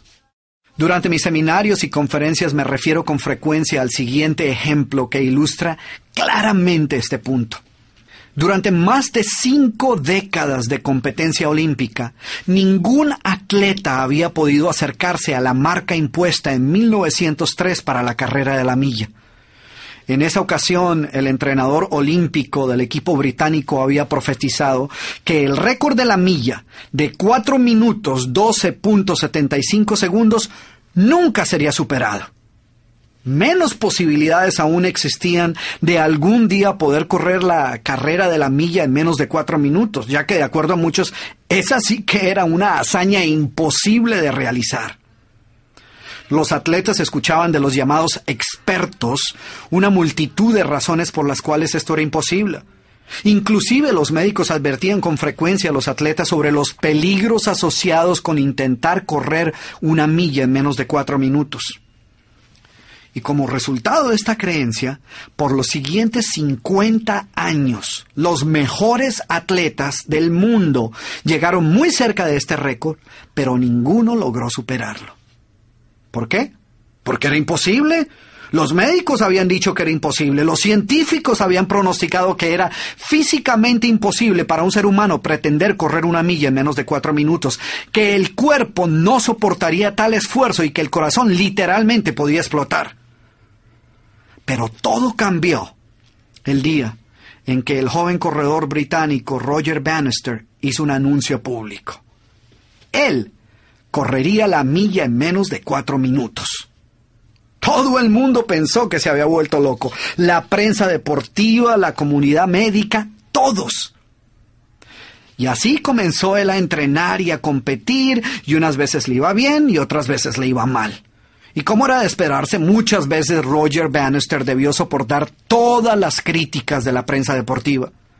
Finalmente, tres años después de haber hecho ese anuncio, su oportunidad llegó el 6 de mayo de 1954 en una carrera en la Universidad de Oxford. Ese día Roger Bannister logró lo imposible. Corrió la milla en menos de cuatro minutos y sobrevivió. El mito se había roto. Una vaca acababa de morir. Sin embargo, la marca de tres minutos 59.4 segundos que él impuso esa tarde no duró mucho tiempo. Cuando la noticia de su hazaña le dio la vuelta al mundo, sucedió algo sorprendente. Un mes más tarde, un corredor australiano rompió el récord. Y en menos de un año, 37 atletas ya habían superado esa misma marca. El siguiente año, más de 300 atletas registraron marcas por debajo de los cuatro minutos. Hoy, inclusive estudiantes de escuela secundaria rompen con facilidad la marca de los cuatro minutos por la carrera de la milla. Y cuando le preguntaron a Bannister cómo era posible que tantas personas hubieran aprendido a correr tan rápido en tan poco tiempo, él respondió, no, nada de esto ocurrió porque de repente el ser humano se hubiera convertido en un ser más rápido. Todo ocurrió porque entendió que no se trataba de una imposibilidad física, sino de una barrera mental. Lo único que hicieron estos atletas fue desalojar de su mente las creencias limitantes. En otras palabras, las vacas que los habían detenido para utilizar su verdadero potencial durante más de cinco décadas. Y muchos de nosotros tenemos estas mismas barreras mentales. Lo que sucede es que algunos decidimos deshacernos de ellas en algún momento a lo largo de nuestra vida con la esperanza de descubrir nuestro verdadero potencial. Y tú puedes hacer lo mismo. Lo único que necesitas es identificar las falsas creencias que han venido limitando tu vida hasta ahora y reemplazarlas por ideas que te fortalezcan y te permitan utilizar el poder que ya reside dentro de ti y que solo espera ser utilizado para ayudarte a alcanzar tus metas más ambiciosas. Finalmente examinemos la tercera categoría, las demás personas. Si tú piensas que lo que te está deteniendo para utilizar el máximo de tu potencial o alcanzar tus metas es otra persona, estás equivocado. Es indudable que las demás personas juegan un papel en ocasiones trascendental en nuestros éxitos o nuestros fracasos. No obstante, ellas no son la fuente de nuestras limitaciones. A pesar de que muchas veces quisiéramos creer lo contrario, lo cierto es que las otras personas no son nunca nuestras vacas un esposo desconsiderado, o una madre criticona, o un jefe poco placentero no son tus vacas. Ellos no tienen la culpa por tu mediocridad. En un 100% de los casos donde la gente cree que otras personas han sido el origen de su mala fortuna, yo he encontrado que el problema real es una falsa creencia o una idea o un concepto errado que involucra a esa persona. Aclaro esto porque en una conferencia que realizaba en la República Dominicana frente a un grupo de mujeres empresarias, una señora se me acercó y me dijo, Doctor Cruz, acabo de confirmar mis sospechas. Ya sé quién es mi vaca. Y cuando alguien me dice a mí, ya sé quién es mi vaca, pues yo me doy cuenta que esta persona no entendió la historia. Así que inmediatamente proseguí a explicarle que las vacas nunca son personas y me disponía a darle un ejemplo cuando ella me interrumpió nuevamente y me dijo, ya sé, doctor Cruz, ya sé que en la mayoría de los casos las vacas no son personas, pero en mi caso particular estoy totalmente convencida de que mi vaca es mi esposo. Y yo le pregunté cómo había llegado a esta conclusión y ella me respondió, mire usted, hace un año comencé mi propia empresa pero no me ha sido posible lograr que mi negocio prospere. Y estoy segura que es por la falta de apoyo por parte de mi esposo. Él no me apoya en nada y lo que es peor ni siquiera me anima para seguir adelante. Estoy convencida que esa es la razón por la cual mi empresa se está yendo a pique. Y yo le respondí, ya ves, te lo dije, tu esposo no es tu vaca. Tu vaca es esta idea que se te ha metido en la cabeza de creer que sin el apoyo de tu esposo no serás capaz de triunfar en tu empresa, lo cual es absurdo. Al parecer no le gustó mucho mi respuesta. Es más, ella parecía estar mucho más tranquila cuando pensó que había identificado el culpable por su fracaso en los negocios, aunque finalmente entendió lo equivocado de su posición. Es simple, tu éxito es un 100% tu responsabilidad. Sería fantástico poder contar siempre con el apoyo y el entusiasmo de los demás, pero no es absolutamente necesario. Tu éxito no puede depender de que otras personas decidan apoyarte o no, ya sea que aprueben de tus decisiones o que estén entusiasmadas con el camino que has escogido. Tu decisión de triunfar no puede ni debe depender de ello. La única persona que necesita estar entusiasmada con tus metas y tus decisiones eres tú. Si lo que decides hacer con tu vida depende de que cuentes o no con el apoyo de otras personas, pues déjame decirte que vas a lograr muy poco. Lo único que requieres para empezar el camino hacia la realización de tus sueños es tu propio compromiso, tu fe y determinación para triunfar. Por esto es importante entender de una vez por todas que las vacas solo existen en tu mente Cuando hablo de matar la vaca, me refiero a eliminar una excusa, a cambiar un hábito, a modificar un patrón de pensamiento o establecer un nuevo comportamiento en nuestra vida. En otras palabras, cambiar nuestra manera de pensar y actuar. Y no tratar de cambiar la manera de pensar y actuar de otras personas. Es más, una de las peores vacas que puedes tener es creer que a menos que otros cambien, tú no podrás triunfar. Recuerda, la única persona a la que tú puedes cambiar es a ti mismo. Todo lo que he logrado en mi vida se lo debo a la actitud de matar pronto todas las vacas que pretendían detenerme. Soy originalmente de Argentina. Cuando llegué a la ciudad desde una provincia, escuché que vivir en Buenos Aires no es tan fácil como vivir en un pueblo. Conseguir trabajo es muy difícil es casi imposible estudiar y trabajar. Y una tras otra maté todas estas vacas. Luego decidí salir del país y tuve que lidiar con todas las vacas de ser inmigrante y perder casi todo lo que tenía, pero lo logré. Hoy soy la madre de dos hijas exitosas y he logrado nuevamente éxito con mi propia empresa. Me siento muy identificada con el libro y sé que el matar vacas nunca termina. Adriana Matilde, Panamá.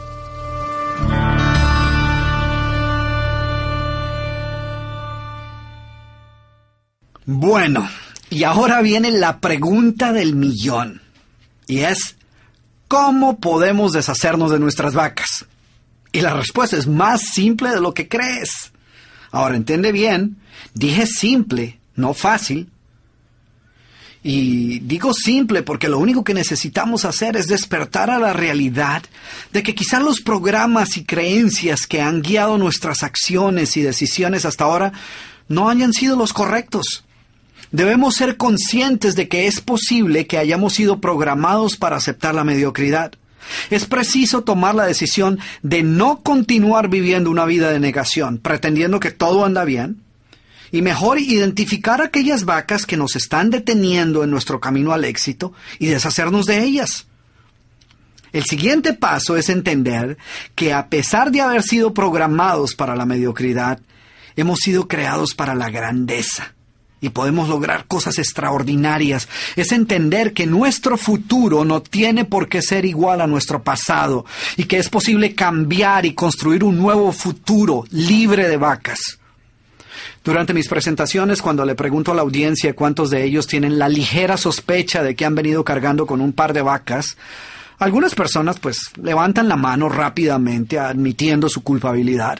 Sin embargo, muchas otras personas hacen un gesto un poco más discreto, reconociendo que es posible que pueda haber un problema, pero sin admitir abiertamente ninguna culpa y de vez en cuando algunos inclusive le dan un leve pero acusatorio codazo a su acompañante, desviando así la culpa hacia otros y lejos de sí mismos. Porque lo interesante y curioso acerca de las vacas es que es mucho más fácil descubrirlas en los demás que reconocerlas en nosotros mismos. No obstante, el primer paso para deshacernos de ellas es admitir que las tenemos.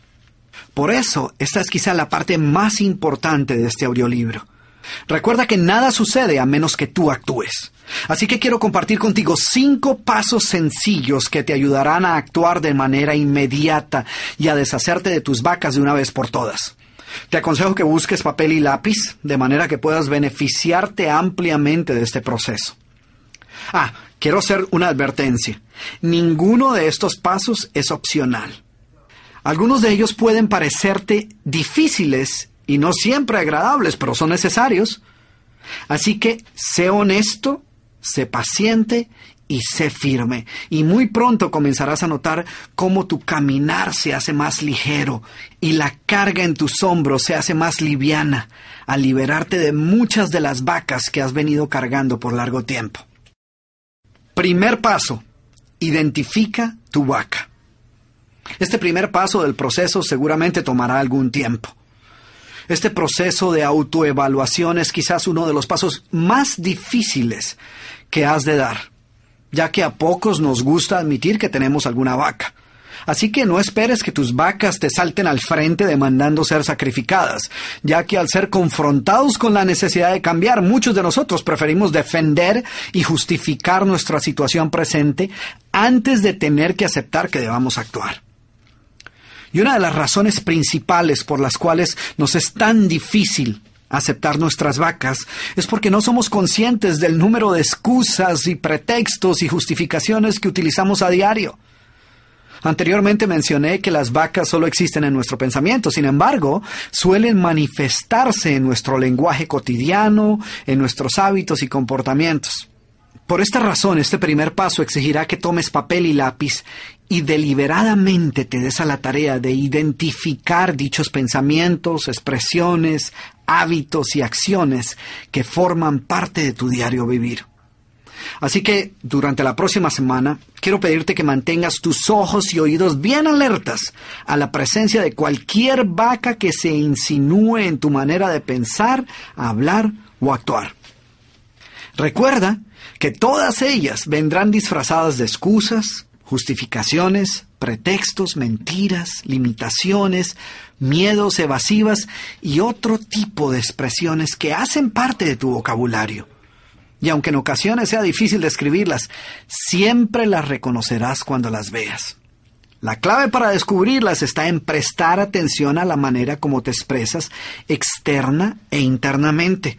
Recuerda que tus palabras y tu diálogo interno tienen la capacidad de programar tu mente subconsciente e influir en tus decisiones y forjar hábitos. Otra idea es, digamos que no estás muy contento con los resultados que has obtenido en tu vida profesional. Entonces pregúntate, ¿qué es exactamente lo que no te gusta? ¿Qué es lo que ha originado los pobres resultados que has obtenido? ¿Crees tú que ha sido la culpa de algo o de alguien más? ¿Qué puedes hacer al respecto? Porque no lo has hecho aún. ¿Qué decisiones puedes tomar ya mismo para cambiar esta situación? Todos estos interrogantes seguramente te pondrán cara a cara con alguna de tus vacas en esa área de tu vida. Toma nota al respecto. Otra sugerencia para este primer paso es examinar si te escuchas utilizando algunas de las siguientes expresiones frecuentemente. Cosas como, quisiera hacer esto, pero... o perdón el retraso, lo que sucedió fue que... o si tan solo tuviera... o... honestamente, mi problema es que... o... ¿Para qué trabajar tan duro si al final o, a decir verdad,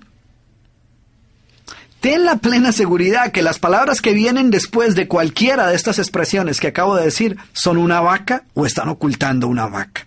Así que toma nota de ellas y decide qué vas a hacer al respecto.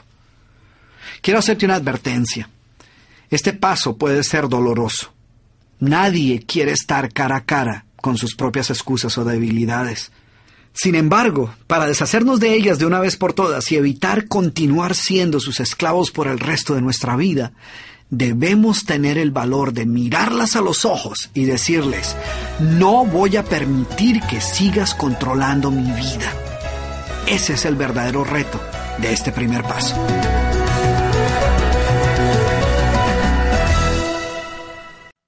Segundo paso, determina qué creencias limitantes se esconden detrás de cada vaca. Examina tu lista y analiza qué creencias limitantes o paradigmas cerrados yacen bajo estas excusas. Pregúntate, ¿por qué se encuentran esas excusas en tu lista? ¿Quién las puso allí? ¿Dónde aprendiste estas excusas? Además, piensa si estas razones son reales o no, o si tienen sentido o son irracionales. Como ya lo mencionara, muchas de nuestras vacas las adquirimos durante nuestros años de formación escolar, durante la niñez y la adolescencia, y las hemos cargado por tanto tiempo que las aceptamos como verdades incuestionables. Sin embargo, ya sea que las hayamos adquirido voluntariamente, o hayamos permitido que alguien más nos las obsequiara, toda vaca oculta una idea que creemos cierta. Recuerdo a Iván, un joven ejecutivo que me comentó que durante el primer paso encontró que utilizaba constantemente la infame vaca del no tengo tiempo. Y esta respuesta salía de sus labios automáticamente siempre que le presentaban un nuevo proyecto. Después de examinar más de cerca las situaciones específicas donde él solía utilizar esta expresión, él encontró que esta excusa ocultaba un problema aún mayor. Esta excusa era una manera fácil de evitar trabajar en nuevos proyectos. Algunas caídas que había sufrido recientemente con un par de proyectos habían sembrado en su mente un miedo sobre su habilidad para administrar grandes proyectos. Iván no tenía ningún problema con los proyectos pequeños, pero le aterraba la idea de aceptar la responsabilidad por el éxito de proyectos mayores. En este caso, la verdadera vaca no era la falta de tiempo, sino el miedo al fracaso y su propia inseguridad acerca de su capacidad para llevar a cabo estos proyectos. Iván llevó a cabo cada uno de los pasos que estoy presentando aquí y fue capaz de eliminar este miedo que había venido limitando su potencial por largo tiempo. Así que busca las verdaderas raíces de tus vacas y si encuentras que ciertas excusas o justificaciones o generalizaciones que utilizas frecuentemente no representan una creencia real en tu vida, elimínalas inmediatamente de tu vocabulario. Tan increíble como pueda parecerte, este segundo paso te ayudará a deshacerte de la mitad de las vacas que hoy pueden encontrarse en tu mente. Mi problema siempre ha sido mi gordura. Sin embargo, para evadir esta realidad, me había inventado toda una serie de vacas que me ayudaban a no sentirme tan mal. Yo no soy una persona obesa, solo un poquito pasada de kilos. Eso es cuestión de genética. ¿Qué puedo hacer si vengo de una familia gorda y por lo tanto esa es mi tendencia? El problema era que ninguna de estas justificaciones lograba hacerme sentir mejor. Finalmente, entendí que mientras tuviera a quién o a qué echarle la culpa por mi gordura, no iba a perder los kilos necesarios para sentirme bien y gozar de un mejor estado físico. Así que decidí eliminar esa vaca para siempre. Hoy estoy haciendo natación y gimnasia acuática. También estoy comiendo de forma balanceada y sé que lograré mi objetivo. Me siento mejor físicamente y sé que pronto luciré como yo quiero. Carmen Martínez, México.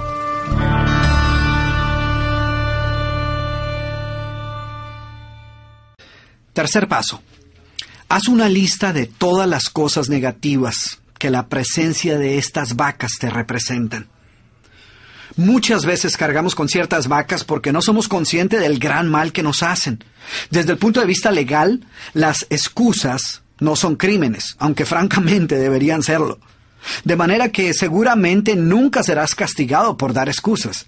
Sin embargo, puedes estar totalmente seguro que tus excusas siempre se encargarán de castigarte.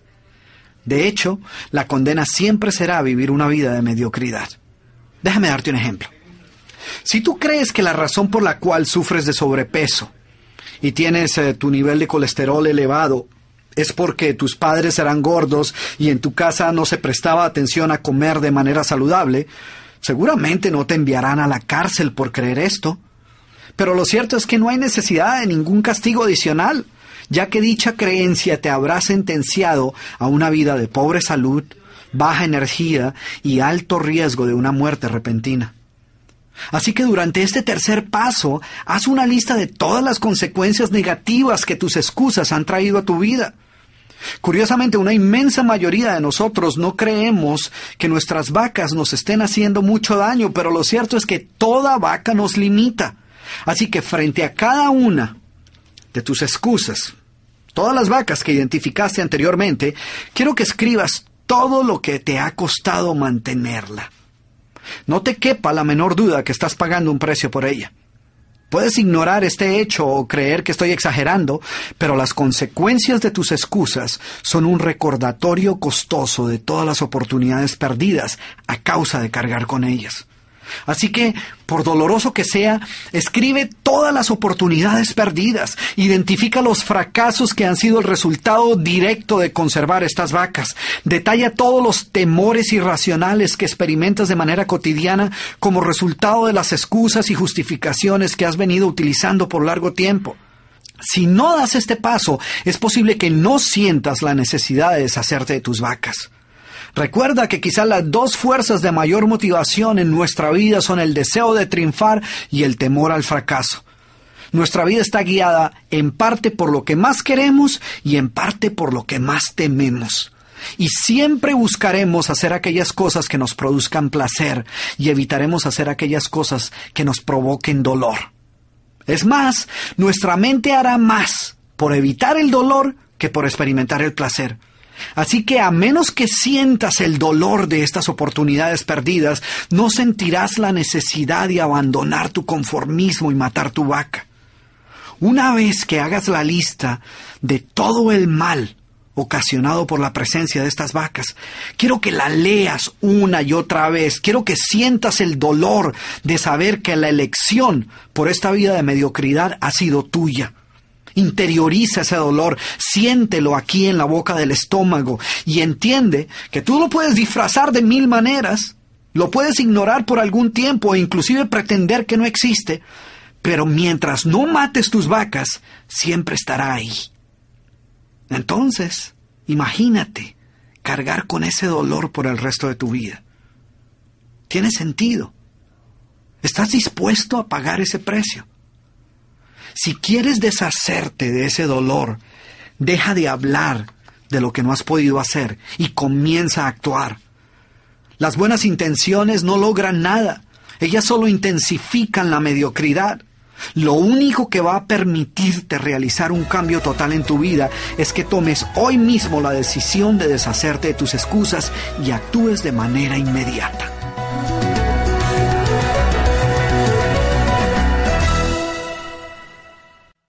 Cuarto paso. Ahora haz una lista de todos los resultados positivos que vendrán como consecuencia de matar tus vacas. Quiero que por un momento te des la oportunidad de visualizar una vida libre de vacas. Escribe todas las nuevas oportunidades que vendrán a tu vida como resultado de liberarte de tus vacas. ¿Qué nuevas aptitudes podrás desarrollar? ¿Qué nuevas aventuras te permitirás vivir? ¿Qué nuevos sueños te atreverás a soñar y perseguir como resultado de no contar ya más con todas esas vacas que te mantenían atado al conformismo? Escribe todo esto porque lo vas a necesitar Matar tus vacas no es tan fácil como parece. Exige disciplina, dedicación y constancia. Y en ocasiones te vas a sentir frustrado porque caerás nuevamente en los mismos viejos hábitos y deberás levantarte y empezar de nuevo. Y esta lista que te pido que hagas en este cuarto paso te servirá de inspiración y de motivación cuando te sientas desfallecer. Léela siempre que desees ver cuál es la recompensa que te aguarda por deshacerte de tus excusas. Así que cárgala contigo a todo instante. Hace algún tiempo estaba ayudando a una amiga mía a identificar todas las consecuencias positivas de matar su vaca de no tengo tiempo para ejercitar. Ella pesaba más de 40 libras más por encima de su peso ideal y a pesar de saber lo que esto le estaba costando, no sentía ninguna motivación para hacer lo que sabía que tenía que hacer. Y cuando hicimos la lista que te estoy pidiendo que hagas en este cuarto paso, logramos identificar lo siguiente. Si hago ejercicio, tendré más energía y dinamismo durante el día. Luciré espectacular y tendré una mejor autoestima. No estaré constantemente cansada. Tendré una vida larga y saludable. Seré mucho más creativa y dinámica en mi trabajo. Ella fue capaz de identificar más de una docena de razones que le ayudaron a encontrar el tiempo necesario para ir al gimnasio. Y estas mismas razones la inspiran y la motivan a mantener su compromiso día a día.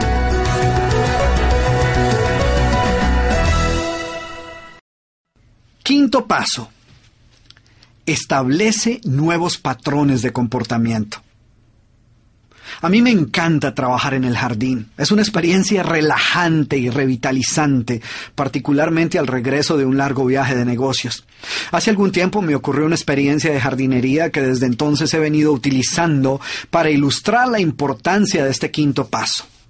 En el patio de atrás, a un lado de la casa, había una vasija llena de tierra en la cual algún día había habido algo plantado, pero que hoy simplemente acumulaba todo tipo de maleza y hierbas silvestres. Mi esposa me pidió que le diera buen uso a esta vasija o me deshiciera de ella. Y como todo jardinero apasionado, pues yo no pude dejar pasar la oportunidad de salvar esa vieja vasija, de manera que decidí hacer los preparativos para sembrar en ella un rosal removí toda la maleza, aireé la tierra y le agregué los nutrientes apropiados en preparación para la nueva planta. Sin embargo, antes de plantar el nuevo rosal tuve que salir de viaje por unos días. Cuando regresé una semana más tarde, la vasija estaba nuevamente llena de maleza. Yo no podía entender cómo era posible que estas hierbas pudieran crecer tan rápidamente. Así que una vez más me dispuse a remover todos los indeseados invasores y a preparar el terreno para plantar mi rosal al día siguiente. No obstante, un viaje inesperado surgió y nuevamente debía ausentarme antes de terminar el trabajo. Y a mi regreso descubrí que la maleza una vez más estaba haciendo su aparición. Así que decidí que ya no podía dejar pasar ni un día más antes de plantar el rosal. Finalmente entendí que siempre y cuando la vasija esté desocupada y la tierra esté disponible, la maleza va a aparecer una y otra vez. Lo único que puede prevenir que ésta aparezca es si hay algo más que esté creciendo en ese lugar. Y lo mismo sucede con nuestras excusas y con nuestras vacas. Nuestra mente es como una vasija y nosotros podemos plantar en ella cualquier tipo de pensamiento que queramos. Podemos plantar un sueño o una excusa. Si después de dar todos los pasos que acabo de mencionar, logras eliminar tus excusas, tus malos hábitos o comportamientos autodestructivos, habrás dado un gran primer paso. ¡Felicitaciones! Sin embargo, ten cuidado. Si no plantas nuevas ideas, nuevas creencias o comportamientos positivos, puedes estar seguro que poco a poco tus vacas comenzarán a hacer nuevamente su aparición. ¿Qué puedes hacer? Crea un nuevo patrón de comportamiento que te permita responder a estas vacas recurrentes en caso de que alguna de ellas vuelva a dar señales de vida. Mantente alerta. Earl Nightingale escribió, tú eres el resultado de aquello en lo que piensas la mayoría del tiempo. Si siempre estás pensando en tus debilidades y limitaciones, ellas se convierten en tu realidad. Así que asegúrate de no darles la oportunidad de crecer en el jardín de tu mente. Frente a cada una de tus vacas, escribe las acciones que piensas llevar a cabo para deshacerte de ellas. Y también escribe cómo vas a responder en caso de que esta vaca volviera a nacer. Por ejemplo, si tu vaca ha sido la excusa de yo no sirvo para eso porque yo ya estoy demasiado viejo. De ahora en adelante, cada vez que te sorprendas pensando o diciendo esto, quiero que te interrumpas inmediatamente que no pienses en eso y que digas con firmeza y entusiasmo, sé que puedo ser muy bueno para esto, utilizaré mi experiencia y mis años para dominar esta nueva actividad en poco tiempo. Si haces esto con todas tus vacas, te darás cuenta que en poco tiempo habrás eliminado la mayoría de ellas, o en el mejor de los casos, todas.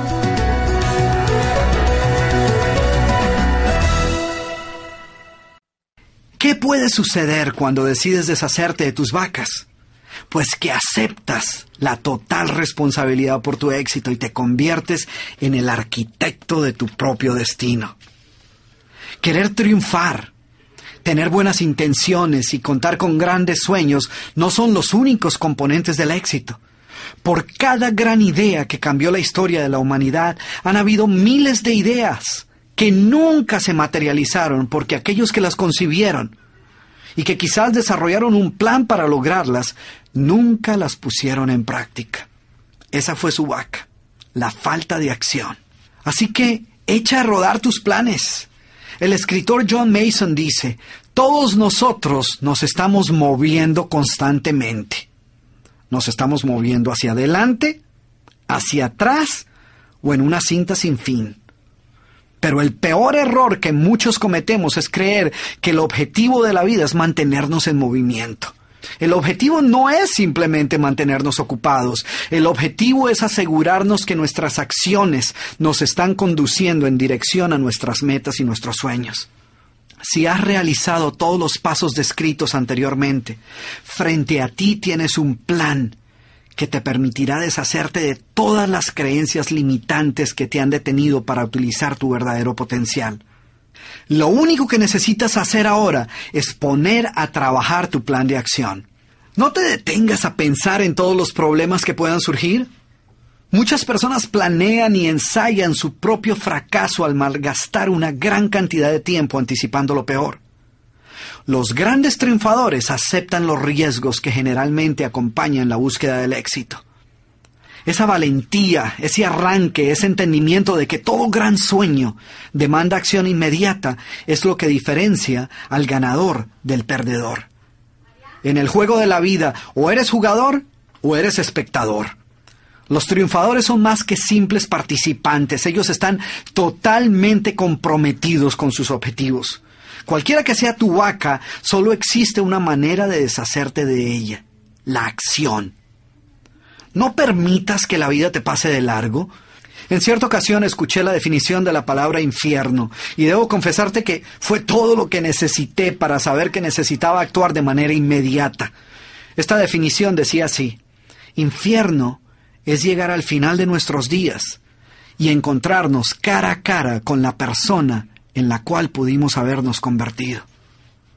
Imagínate eso. Así que encara todo nuevo reto. Desafía las normas convencionales, rompe las reglas del juego. Las preocupaciones, los temores, los miedos y las dudas no son más que vacas que tratan de robarte tus sueños y mantenerte atados a una vida mediocre. Recuerda que el enemigo del éxito no es el fracaso, sino el conformismo. En mi libro, los genios no nacen, se hacen. Citaba algo que William James, quien es considerado el padre de la psicología en Estados Unidos, decía, seguramente refiriéndose a las vacas. Él decía, casi todos los seres humanos sienten como si una nube negra pesara sobre ellos, manteniéndolos siempre por debajo de su nivel óptimo en cuanto a su claridad de pensamiento o la firmeza en el momento de tomar decisiones. Y comparado con lo que podríamos ser es como si solo estuviésemos medio despiertos. Yo creo lo mismo. Lo que podemos alcanzar es extraordinario. Sin embargo, lo que generalmente obtenemos es vergonzoso. Y no es porque haya algo mal con nuestra mente, sino porque hemos permitido que las limitaciones, las falsas creencias y otro sinnúmero de vacas trunquen nuestro verdadero potencial. Así que te invito a que aceptes el reto de vivir una vida libre de vacas, una vida donde todo sueño es posible y los únicos límites son aquellos que tú mismo te impones. Felicitaciones por tu decisión de ser una persona sin límites. Y como siempre, nos vemos en la cumbre del éxito.